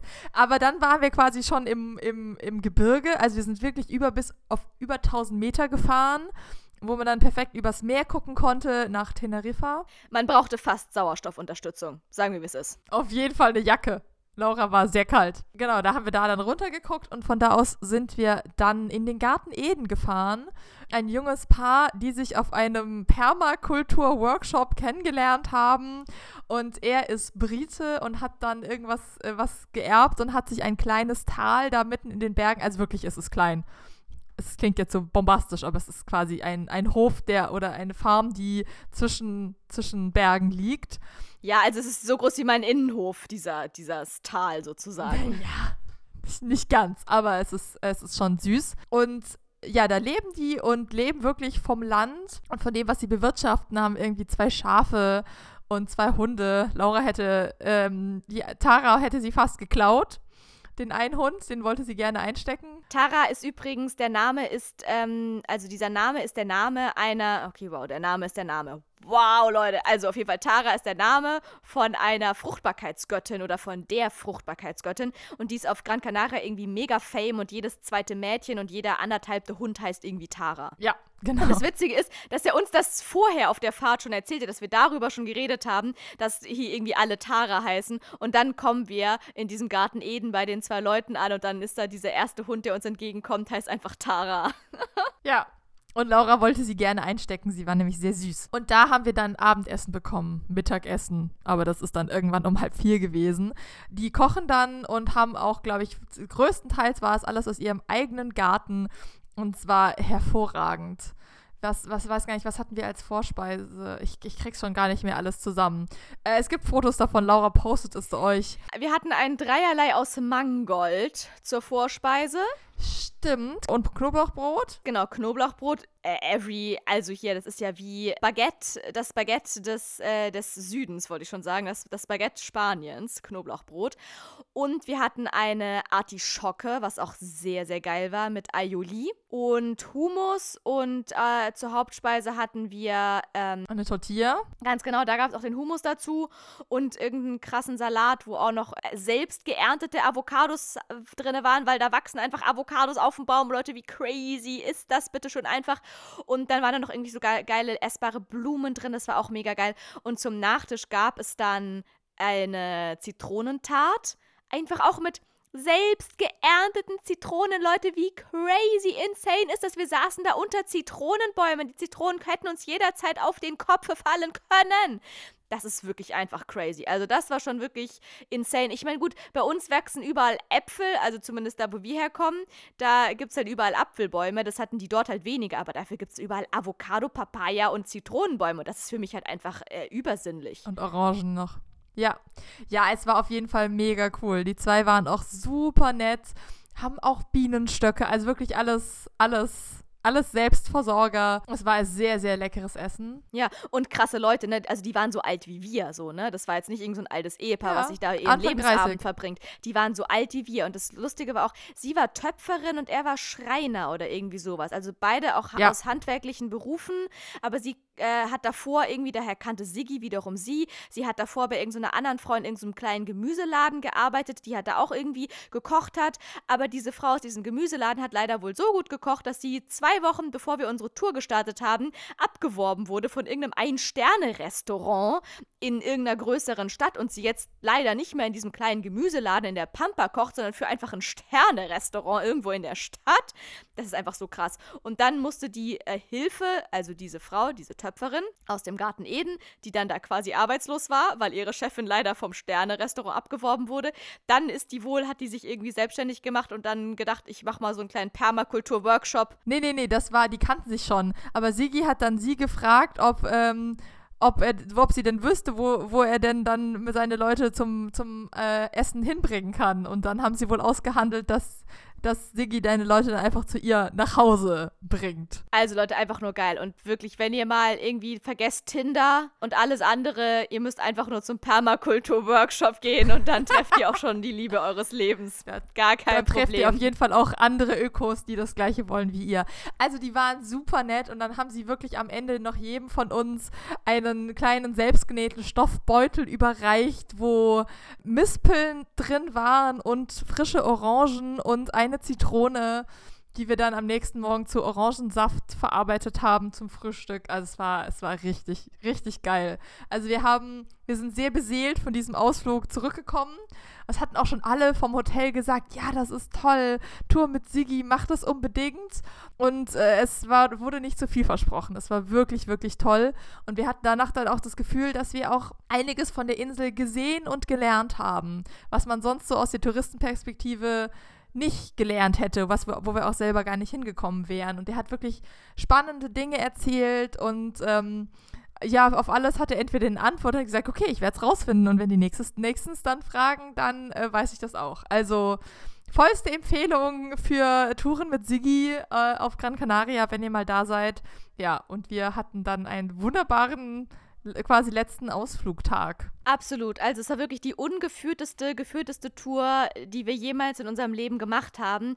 Und es war genauso, wie Sigi es am Anfang versprochen hatte. Er möchte, dass wir am Ende aus diesem Tag gehen und das Gefühl haben, dass wir mit einem Freund bei Freunden waren. Und das war es tatsächlich. Also wirklich, Shutout an Sigi, falls du uns hörst. You're the best. Unbezahlte Werbung. Sigis Paradise Tours. Wie sollte es auch anders ja. heißen? Check it out. Irgendwo im Internet werdet ihr es finden. Es gibt auch eine kleine feine Rezension auf Google, die habe, die habe ich persönlich äh, verfasst. Also da, wo ich die Rezension drunter geschrieben habe. Das ist es. Das ist Digi. Ja, das war unser Freitag und das war wirklich ein sehr voller Tag und wir waren sehr happy. Und dann konnten wir diesen Urlaub nur noch mit dem krönendsten Partyerlebnis überhaupt abschließen. Nämlich einer, wie es sich für gehörte, wie es für den Urlaub sich gehörte, einer zwei Stunden zu spät losziehenden Pride-Parade. Schatzi, du hast einfach mal wieder die Pointe komplett versaut und vorne ja, wir haben keine Zeit mehr für Pointe. Ich raste einfach aus. Ja, also wirklich das Highlight der Highlights kam natürlich am letzten Tag. Das Highlight der Highlights war der ESC. Ja, natürlich. Bitte. Also das Highlight der Highlights vorm Highlight der Highlights der Highlights war da natürlich unser, unser Plan zur Pride nach Maspalomas zu pilgern. Wir sind dann auch tatsächlich äh, hin mit dem Bus gefahren, weil wir rechtzeitig ankommen wollten. Hahaha. weil wir dachten, wenn wir frisch noch mit dem Bus fahren und dann zurücklaufen, haben wir alle Optionen offen. Wenn wir also quasi aufbrechen mit dem Bus fahren und da irgendwas schief läuft, sind wir noch entspannt und haben keinen Hunger und sind noch nicht müde und dann laufen wir das einfach zurück und sind von nichts abhängig. Ja, und wir hatten natürlich auch im Internet recherchiert und da gab es sogar einen Timetable, also alles fantastisch wunderbar. Das lieben wir Deutsche einfach schön immer alles geplant zu haben. Da stand auch drin, dass um 16 Uhr der Zoch kütt. Das haben auch alle gedacht. Sind wir mal ehrlich, alle anderen waren auch um 16 Uhr da. Und darauf hatten wir uns auch eingestellt und das hätte auch perfekt gepasst, weil wir sind davor nach Las Palmas schon mit dem Bus reingetingelt, der natürlich wieder drei Jahre zu spät kam, aber darauf hatten wir uns ja schon eingestellt. Dann sind wir noch schön Minigolfen gewesen. Das war auch sehr lustig. Auch wieder eine Sache, die ich schon seit Jahren nicht mehr gemacht habe. Ich habe in diesem Urlaub alles gemacht, was ich mich als Kind nie getraut hatte. Ich war ich, ich war auf einer Düne klettern, ich war äh, irgendwelche äh, Wasser, Wildwasserrutschen rutschen, ich habe Minigolf gespielt. So, dann waren wir nochmal, weil es so schön war, bei Pinguin und haben uns nochmal drei oh, Liter ja. Eis zum Mittagessen gegönnt. Und dann haben wir uns schön brav hier, Punkt 16 Uhr, haben wir uns da schön hier in der First Row an der... An der, an der Zugstrecke. An der Zugstrecke, danke. Ich brauchte hier eine Karnevalistin, die mir hier weitergeholfen hat. An der Zugstrecke haben wir uns positioniert auf bestem Platz C. Tja, und dann haben wir gewartet. Es war wirklich bester Platz, denn wir haben uns natürlich direkt vor einer DJ positioniert, vor den, vor den fetten Lautsprechern im Schatten Und im Endeffekt, also so anderthalb Stunden hätte ich durchaus toleriert. So die letzte halbe Stunde hatte, war ich, habe ich dann geschwächelt. Aber so eine Stunde, anderthalb, zappeln und vor allem das People-Watching war toll. Der eigentliche Zoch war eigentlich die ganzen perfekt aufge, aufgetakelten und aufgemachten Menschen, die an uns vorbeizogen in die andere Richtung. Und dachten, wo gehen die noch alle hin? Wo ist das Loch, in das diese Menschen alle verschwinden? Aber die haben sich dann mit aufgestellt. Und das war eigentlich der beste Zug überhaupt. Einfach die Leute anzugucken, wie sie dann wirklich in Regenbogen-Engelskostümen und als äh, Gladiatoren und was weiß ich äh, Drag Queens, alles war dabei. Einhörner, Shakira, überlebensgroße Genitalien. Es war wirklich alles am Start auf diesem Zoch. Beziehungsweise so als ZuschauerInnen äh, dieses Zochs. Das war schon wirklich sehr, sehr cool. Aber ja, uns irgendwann, irgendwann äh, haben uns dann doch auch die Füßlein so ein bisschen wehgetan und uns lief die Zeit weg. Ich sag es euch, wie es ist, Leute. Weil wir hatten uns eigentlich vorgenommen, gut, wir machen zwei Stunden Party auf der Pride, PP. Und dann um 18 Uhr sollten wir langsam äh, lostingeln, denn wir wollen ja pünktlich zum Eurovision Song Contest zu Hause vor dem Fernseher sitzen mit selbstgemachten Snacks ready. Tja, Leute, ich sag euch, wie es ist. Dreimal dürft ihr raten, wann der Zoch dann kam. Ganz genau. 18 Uhr. Der Zeitpunkt, als wir eigentlich geplant hatten, jetzt langsam mal aufzubrechen. Und das hat unseren ganzen Zeitplan natürlich immens durcheinander geschmissen, denn natürlich sind wir da nicht sofort aufgebrochen. Wir haben uns natürlich noch ein paar Wägen angeguckt. Ja, aber ich finde, die fünf Wägen, die wir dann angeguckt haben von 35, haben dann auch gereicht. Ich glaube, danach hätte ich einen Hörsturz bekommen. Das ist wohl wahr. Danach dachte ich auch, okay, hu, wie will man denn diesen ganzen äh, Zoch überleben? Denn da war, also es war, Leute, es war wirklich so laut und ich bin Party erprobt. Aber das war sogar mir zu laut. Wir hatten wirklich danach einen halben Hörsturz. Also ich habe alle Englein singen gehört, im wahrsten Sinne des Wortes, in meinem Ohr drin. Das war schon krass. Also No Front, es waren geile Züge, es war geniale Stimmung, es war wirklich der Burner. Es war mega. Aber wir waren dann so noch 20 Minuten, haben wir uns wirklich die ersten paar Züge ähm, angeschaut. Also, wie sagt man hier? Äh, Wägen. Wä Wagens. Und dann war auch gut so. Dann haben wir auch wirklich, dann hatten wir auch den Overkill an Glitzer und Glitter, weil wir waren ja schon seit äh, zwei Stunden da quasi in der Schlange. Und dann mussten wir zu Blood and Glitter. Und nach Glitzer and Glitter auf der Pride haben wir unsere Füße in die Hand genommen und sind zu Blood and Glitter nach Hause vor den Fernseher gerannt. Das hat nur leider über eine Stunde gedauert, weil wir hatten ja noch eine weite Strecke vor uns. Wir wussten aber auch, wir werden mit dem Bus nicht schneller sein, weil solange wir laufen, warten wir auf den nächsten Bus. Also das war eh keine Option. Nee, das war gar nicht in der Diskussion. Nein. Und dann brauchten wir auch noch unsere Snacks. Wir mussten ja auch eigentlich noch einkaufen. Leute, wir hab, ich habe wirklich irgendwann gedacht, ich muss Schatzi jetzt Huckepack nehmen. Ich hab's, mental habe ich dich Huckepack genommen, Schatzi. Dann haben wir uns noch zum Supermarkt geschleppt. Dann haben wir da noch alles eingekauft, was uns in den Weg kam. Es war schon drei Minuten vor Beginn. Aber wirklich. Dann sind wir aus diesem Supermarkt rausgerannt. Dann sind wir zurück in unsere Ferienwohnung reingerannt. Wir haben drei Minuten nach Beginn haben wir diese Tür aufgeschlossen. Wir haben diese Tür hinter uns zugemacht. Wir haben alles, was wir in den Händen hatten, von uns geschmissen. Und so wie wir waren, ungeduscht, komplett verschwitzt, von oben bis unten, mit Glitzer beklebt, kein bisschen Snack vorbereitet, einfach rein gar nichts, haben wir uns vor den Fernseher geschmissen und angemacht und die Show ging in dem Moment los, Leute. Ich sag's euch, wir haben alles für den, also wirklich, keiner kann, keiner kann mehr behaupten, er hat mehr für den ESC gegeben, als wir es an diesem Tag gemacht haben. Das war wirklich wahre Hingabe mit unserem ganzen Körper. Auf jeden Fall. Und Gott sei Dank hatten wir nur, nur easige Snacks ähm, geplant und dann habe ich für uns beide fette gemischte Salate gemacht mit einem kleinen, aber feinen Veggie-Schnitzelchen obendrauf. Und dann hatten wir äh, Knoblauch-Baguettes mit Tomaten obendrauf und noch ein paar Nachos mit Käsesoße. Und dann konnte der, e das ESC-Fest beginnen. Und das haben wir dann noch ausgiebig zelebriert. Ja, beziehungsweise die ersten paar Acts haben wir uns erstmal komplett verschwitzt und ungeduscht angeschaut, weil die waren auch wichtig. Es war ja gleich am Anfang. Und dann bist du ja noch Österreich, ja. Dann war doch erstmal Österreich und Polen, die Stars. Das war ja alles wichtig. Das heißt, die ersten vier, fünf Acts, die konnten wir nicht verpassen. Das ging ja zack, zack, zack, auf Schlag, auf Schlag, auf Schlag. Da wurde erstmal durchrasiert. Da saß ich komplett verschwitzt von oben bis unten auf dem Sofa. Dann kam irgendwann, ich glaube, es war der Schweizer. Sorry, sorry, Remo oder wie dieser Typ nochmal hieß, Romeo Remo Ja. aus, aus St. Gallen. Remo. Sorry, aber ich hatte dich ja schon im Halbfinale gesehen und so krass fand ich deine Show nicht. Dann habe ich gesagt, okay, während der Schweiz gehe ich duschen. Dann habe ich mich unter die Dusche geschmissen und habe geduscht, was das Zeug hält. Und gerade so rechtzeitig habe ich zum nächsten Beitrag geschaut. Ich bin, ohne mir irgendwas anzuziehen, bin ich zurück vor den Fernseher gerannt, um mir den nächsten Beitrag, was war das, Polen oder so, keine Ahnung, anzugucken oder was sogar I I Israel. Das hätte sogar gepasst, keine Ahnung. Ich habe auf jeden Fall ein, ein Not Safe for irgendwas Video gemacht von Laura. Also ich habe die wichtigsten Parts habe ich zugehalten, wie sie vorm Fernseher sitzt und äh, den ESC anguckt. Auf jeden Fall, Leute, ich habe alles gegeben. So, und dann habe ich mich auch immer häppchenweise Laura hat alles gegeben. Immer wenn dann wieder zwischendurch langweilige Acts kamen, habe ich dann zwischendurch mich häppchenweise angezogen und irgendwann zwischendurch, da kam dann so eine kurze Phase, da waren dann wirklich sehr lame Beiträge und da währenddessen konnten wir dann unser Essen zubereiten. Aber wir haben auch wirklich angefangen zu essen, erst kurz bevor die Entscheid, also dann ausgezählt wurde. Ich meine, dann geht es ja immer noch dreieinhalb Stunden, die ganze Show. War jetzt nicht so, als hätten wir nicht noch Zeit hinten raus gehabt.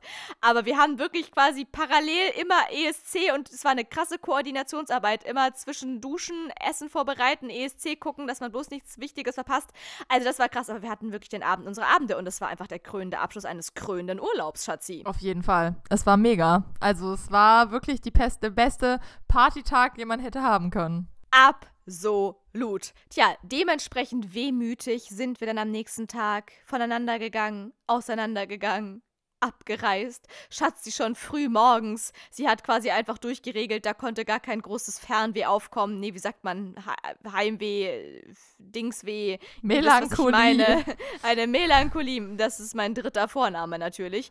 Ähm, ja. Ich hatte währenddessen äh, noch den halben Tag Zeit, da melancholisch an der Promenadens entlang zu schlendern, während Schatzi schon längst im Flugzeug saß. Und dann habe ich noch zum krönenden Abschluss der krönenden Abschlüsse noch was richtig Geiles erlebt. Nicht. Das hat mir wenigstens dann den Abschied ein bisschen vereinfacht. Warst du so gestresst, dass es dann auch vorbei sein musste? Ja, ohne Scheiß, Schatzi. Also, denn hier, um hier nochmal wirklich die Kirsche auf die Sahne oben drauf zu bappen.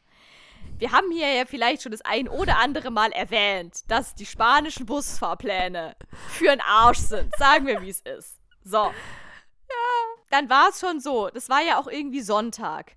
Und ich habe Schatzi morgens noch relativ safe zum Bus gebracht, weil du musstest ja schon irgendwie um elf am Flughafen sein oder so. Das heißt, wir sind irgendwie um halb zehn oder so dahin gedackelt. Viertel vor neun waren wir da sogar schon am, Flug, am, am, am Bus, damit ich rechtzeitig da bin. Details, weil nämlich, genau, Schatzis Bus kam natürlich auch nicht, wann da auf dem Plan was stand, sondern der kam dann auch irgendwie erst eine halbe Stunde später. Aber er kam und wir hatten ja Puffer, Schatzi ist eingestiegen, alles war gut. So, jetzt wichtiges Detail bei Bussen in Gran Canaria. Das sind keine normalen Stadtbusse, das sind Reisebusse. Das heißt, man darf zwar vorne einsteigen, aber man kann kein Gepäck mit reinnehmen. Man muss sein Gepäck immer unten in diese dafür vorgesehenen Ladeflächen reindingsen. Das haben wir auf der Hinfahrt schon gemacht. Das hätte man auf der Rückfahrt auch machen müssen. Dich hat er ja auch gezwungen, deinen Rucksack da unten reinzumachen. Dabei wolltest du deinen Rucksack einfach auf dem Rücken behalten. Dann dachte ich mir, ja wunderbar, Schatzis Bus kam ja schon, dann werde ich am Nachmittag schon auch zurückkommen. Beziehungsweise 13 Uhr oder so wollte ich mich an, den, an die Bushaltestelle stellen. 13 Uhr 20 oder so hätte mein Bus kommen sollen und ich hätte so, also mein Flug ging 16 Uhr und das heißt mit wirklich Puffer wollte ich so gegen 14 Uhr am Flughafen sein und der, die Fahrt ging ungefähr 25 Minuten. So, und ich war wirklich schon um kurz vor eins am, an der Bushaltestelle mit tausendfach Puffer.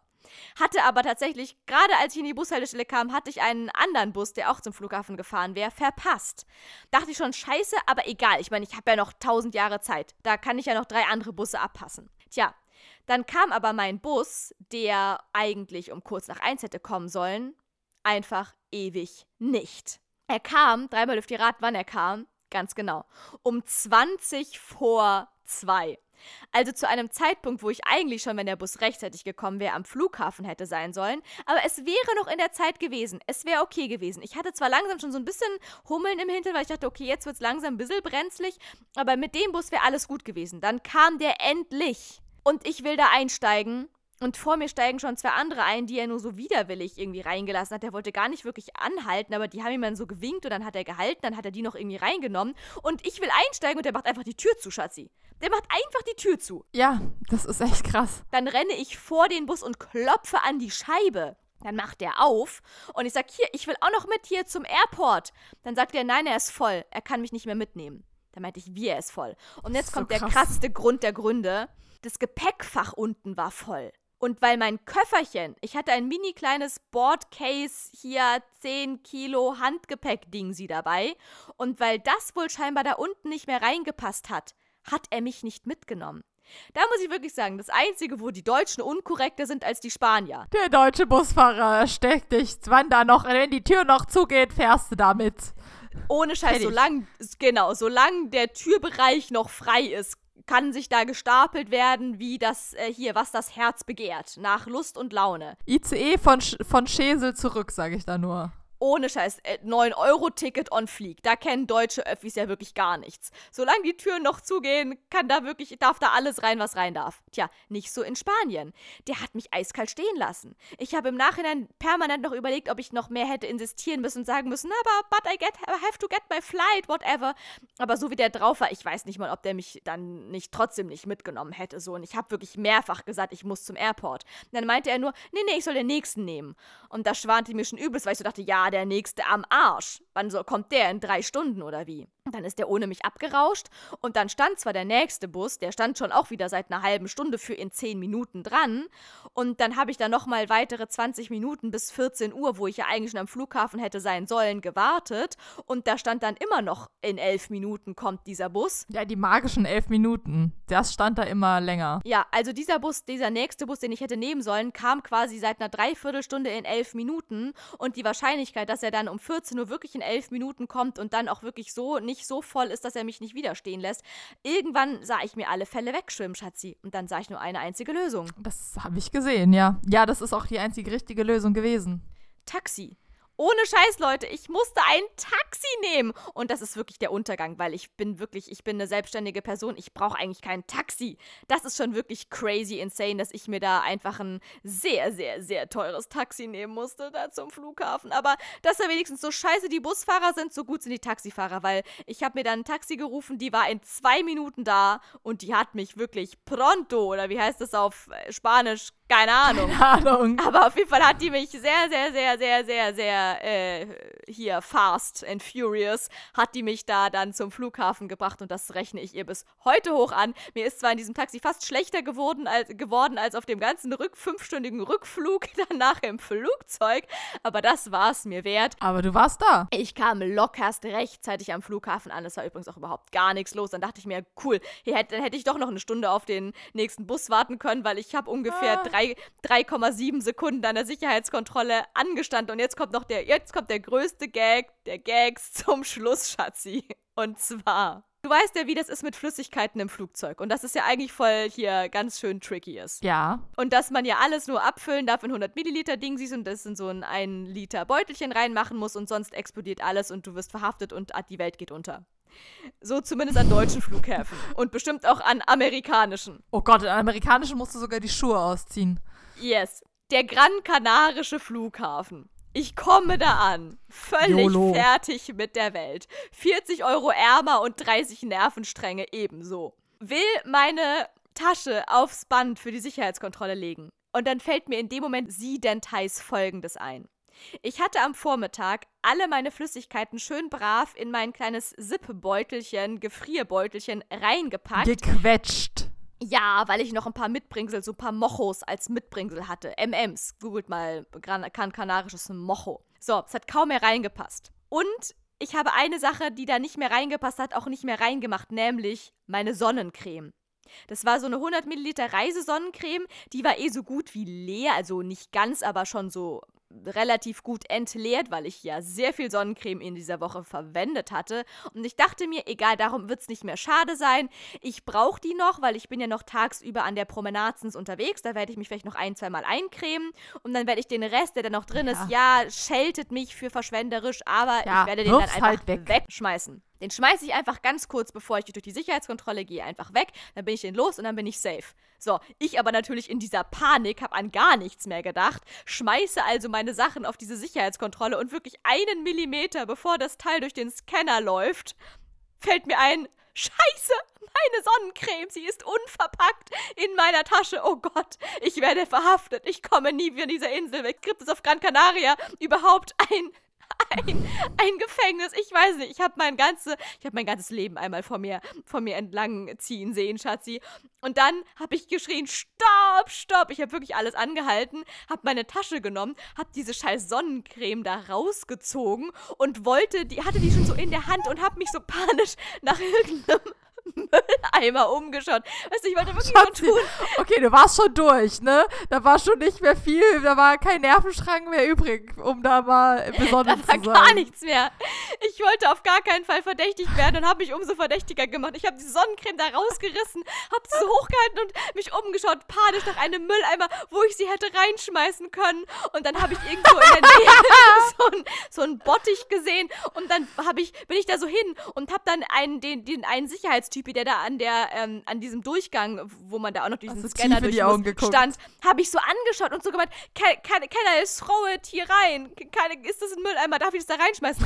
Der guckt mich nur so komplett perplex, aber auch irgendwie tiefenentspannt an, meint nur, No, no problem. Nimmt meine Sonnencreme mir aus der Hand, holt nochmal Gott, Schatz, das ist so absurd. Holt nochmal so eine komplett neue Wanne, weißt du, die du für die Sicherheitskontrolle brauchst, wo die Sachen reinkommen.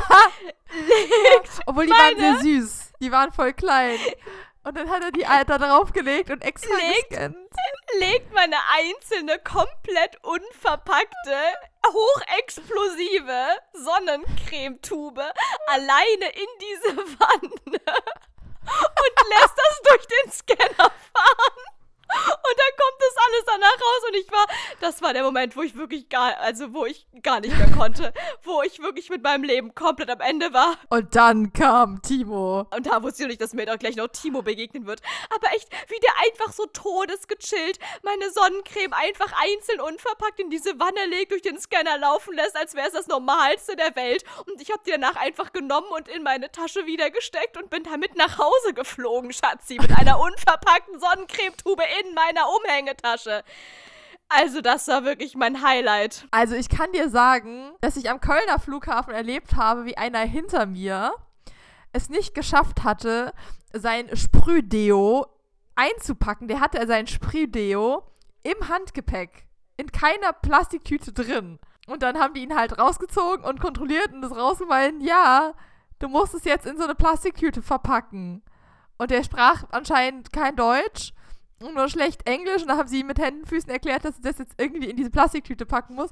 Ha, ja, okay. Und dann hat er es gemacht und dann war es fein. Also du hättest es auch einfach nachmeldend in deine Plastiktüte ähm, tun können. In meiner Plastiktüte war kein Millimeter mehr Platz, ja. kein Kubikmillimeter war da mehr Platz. Aber im, im Worst Case musst du es einpacken oder halt wegwerfen. Also, da hast du vielleicht etwas überreagiert. Am BER auf dem Hinflug, die hatten so einen Joghurtbecher zum Beispiel in ihrer, ähm, in ihrer Tasche und wussten sich, wussten gar nicht, dass sie das nicht mitnehmen dürfen. Die dachten so, Joghurt darf ich doch mitnehmen. Dann hat der in der Sicherheitskontrolle noch gesagt, nein, das dürft ihr nicht mitnehmen. Und dann haben sie keine andere Wahl gehabt, als es einfach wegzuschmeißen. Das heißt, am BER wäre meine Sonnencremetube safe. Da wäre nichts mit hier. Wir lassen das einfach mal hier so alleine durchlaufen. Da hätte ich das wegschmeißen müssen. Und der wirklich, also das war ja. mein Highlight, wie der einfach meine Sonnencreme da in dieses Wändchen reinpackt und die scannt dadurch, als wäre nichts passiert. Und dann darf ich die einfach so solo mitnehmen.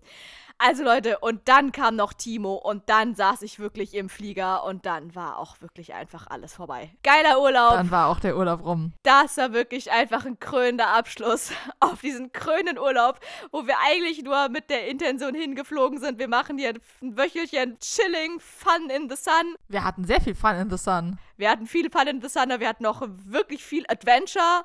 Adventure und Survival Bootcamp on Fleek. Ja. Schatzi, wie viele Kochlöffel gibst du dem Urlaub?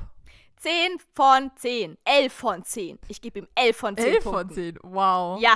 Ich bin auch bei 10 von 10. Echt, du bist bei 10? Wow. Oh mein Gott. Und wir wissen, dass Schatzi sehr streng ist bei der Kochlöffelvergabe. Ja, es war wunderbar. Ja. Geil. Also Leute, schreibt mal in die Comments, wie viel Kochlöffeln würdet ihr unserem Urlaub geben, falls ihr dabei gewesen wärt. Keine Ahnung, das ist jetzt eine schwierige Frage. Apropos, Apropos Frage, Frage, Schatzi. Schatzi. Wir haben exakt das gleiche gesagt. Aha. Hier, wie sagt man, wie sagt man verhext? Äh, nee, was muss man sagen, wenn man alles Verhext. gleichzeitig gesagt hat? Ja. Also, Gott sei Dank habe ich einfach ja. die, die schnellste Quizfrage der schnellsten Quizfragen rausgesucht. Die rasieren wir jetzt noch schnell weg und dann weiß ich nicht, wann ich das jemals schneiden soll. Egal, ciao Leute, ich habe kein Privatleben mehr. Wir sehen uns erst wieder nächstes Jahr. Aber Schatzi, das ist die perfekt passendste Quizfrage der perfekt passendsten Quizfragen und ich schwöre dir, sie war genauso ausgestrahlt im öffentlich-rechtlichen Fernsehen. Ich habe nichts daran gefaked oder verändert. Schatzi, hast du deine Badehose in der einen Hand und hast du deine Brille im Erstklässler-Tütchen schön verstaut um den Hals herum und vielleicht noch dein Surfer-Shirt um äh, den Körper herum tragend, dann bist du perfekt vorbereitet für deine jetzige Quizfrage. Wer auf einer Wasserrutsche die höchste Geschwindigkeit erreichen möchte, sollte sich auf den Rücken legen und dazu A.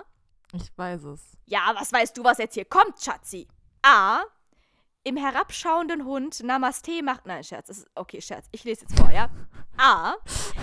Hände unter den Po legen und Beine ausstrecken. Oder B.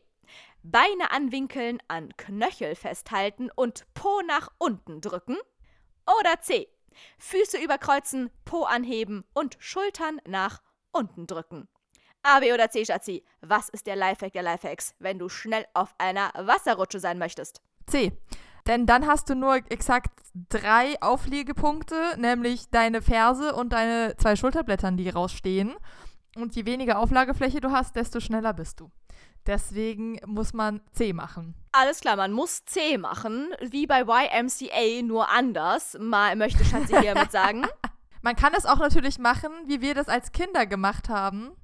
Und ähm, dann, wenn man Badeanzug oder kurze Hose anhatte, sich quasi sich einen Stringtanker bauen und dann auf dem nackten Hintern runterrutschen, dann ist man nämlich auch wesentlich schneller. Tja, Schatzi, und ob das eine richtige These ist und ob du wirklich richtig stehst, das erfährst du, wenn Laura die Frage vorlest. Das ist ja jetzt komplett kacke. Den Warum habe ich das letztes Mal Letztes Mal hast du es besser hingekriegt. ob du wirklich richtig liegst. Wirst du sehen, wenn Laura die Frage vorliest. Und los geht's, Schatzi. Also hier kommt hier wirklich, also da lernt jetzt nochmal die richtigen Lifehacks hier bei uns in der Folge. Ich habe hier etwas investigativ recherchiertes aus den Ruhr-Nachrichten. Da musst du dich doch wohlfühlen und heimisch, Schatzi. Ein Artikel vom fü- 22. Mai 2022, 9 Uhr. Überschrift. Wie bekommt man auf der Wasserrutsche ordentlich Tempo? Rutschen macht erst so richtig Spaß, wenn man schnell nach unten kommt. Ein preisgekrönter Rennrutscher, okay, wow, ein preisgekrönter Rennrutscher ja. erklärt, wie man ordentlich Fahrt aufnimmt. Wer im Freibad etwas Action liebt, ist wohl an der Wasserrutsche zu finden. Wer möglichst schnell durch die Rutsche gleiten möchte, sollte die Drei-Punkt-Technik nutzen. Ha, das habe ich doch vorhin schon mal gehört. Ich dachte bisher, ja, Drei-Punkt gibt's nur bei, äh, hier, so Sicherheitsgurten oder sowas. Aber nein, das gibt es wohl auf Sicherheitsgurten, Wasserrutschen auch. Wie funktioniert das Rutschen mit der Drei-Punkt-Technik? Also Leute, gut aufpassen. Man liegt dabei auf dem Rücken. Okay, erklärt Carsten Bücken. Was heißt der heißt? Rückenbücken. Oh mein Gott, das kann doch nicht wahr sein. Egal, okay. Man liegt dabei auf dem Rücken, erklärt Carsten Bücken. Ich glaube, das ist ein Rap, Schatzi. Vorsitzender des Deutschen Rennrutschverbandes DRV, WTF.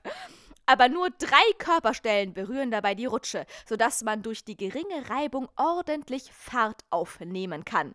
So geht's. Die Füße werden übereinander geschlagen, sodass nur eine Ferse die Rutschfläche berührt. Die Schulterblätter bilden die beiden weiteren Berührungspunkte.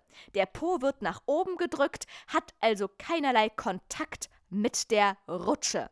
Mehr Tempo mit der engen Badehose. Ohne Körperspannung geht da nichts. So bücken. Die Arme greift man über den Kopf. Einige legen die Hände auch gerne in den Rücken, weil sie so mehr Kontrolle in den Kurven haben. Auch die Badekleidung beeinflusst das Rutschtempo. Die enge Badehose ist besser als die Boxershorts. Die hängt durch und wirkt als Bremsfallschirm, sagt Bücken Das heißt, diese ganzen Speedos, die wir da bei den Gay Party People gesehen Ja. haben, die sind nämlich perfekt zum Wäre Rutschen. perfekt. Und jetzt noch ein kleiner, kleine Mythosaufklärung zum Schluss. Hilft der freie Hintern bei der Rutschgeschwindigkeit? Es hält sich der Tipp, dass man die Badehose in die Po-Ritze ziehen sollte, um die Reibung nochmals zu verringern. Das ist allerdings Quatsch. So das Urteil des Rennrutschexpertens. Tja, Schatzi. Und Na was ja. hier, was, was Carsten Bücken vom Deutschen. Rennrutschverband sagt, das wird ja wohl mal stimmen. Also Leute, jetzt wisst ihr Bescheid.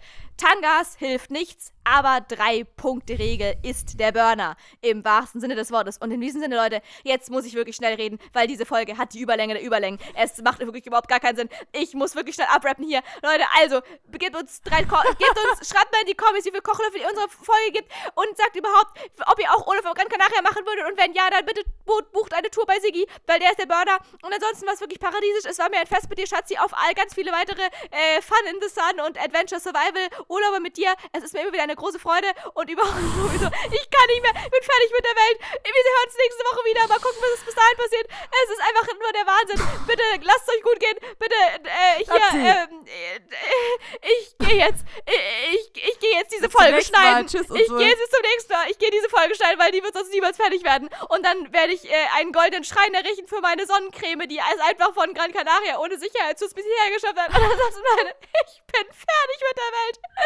Ich bin raus. Bis zum nächsten Mal. Und tschüss. Oh mein Gott. Bis zum nächsten Mal. Tschüss.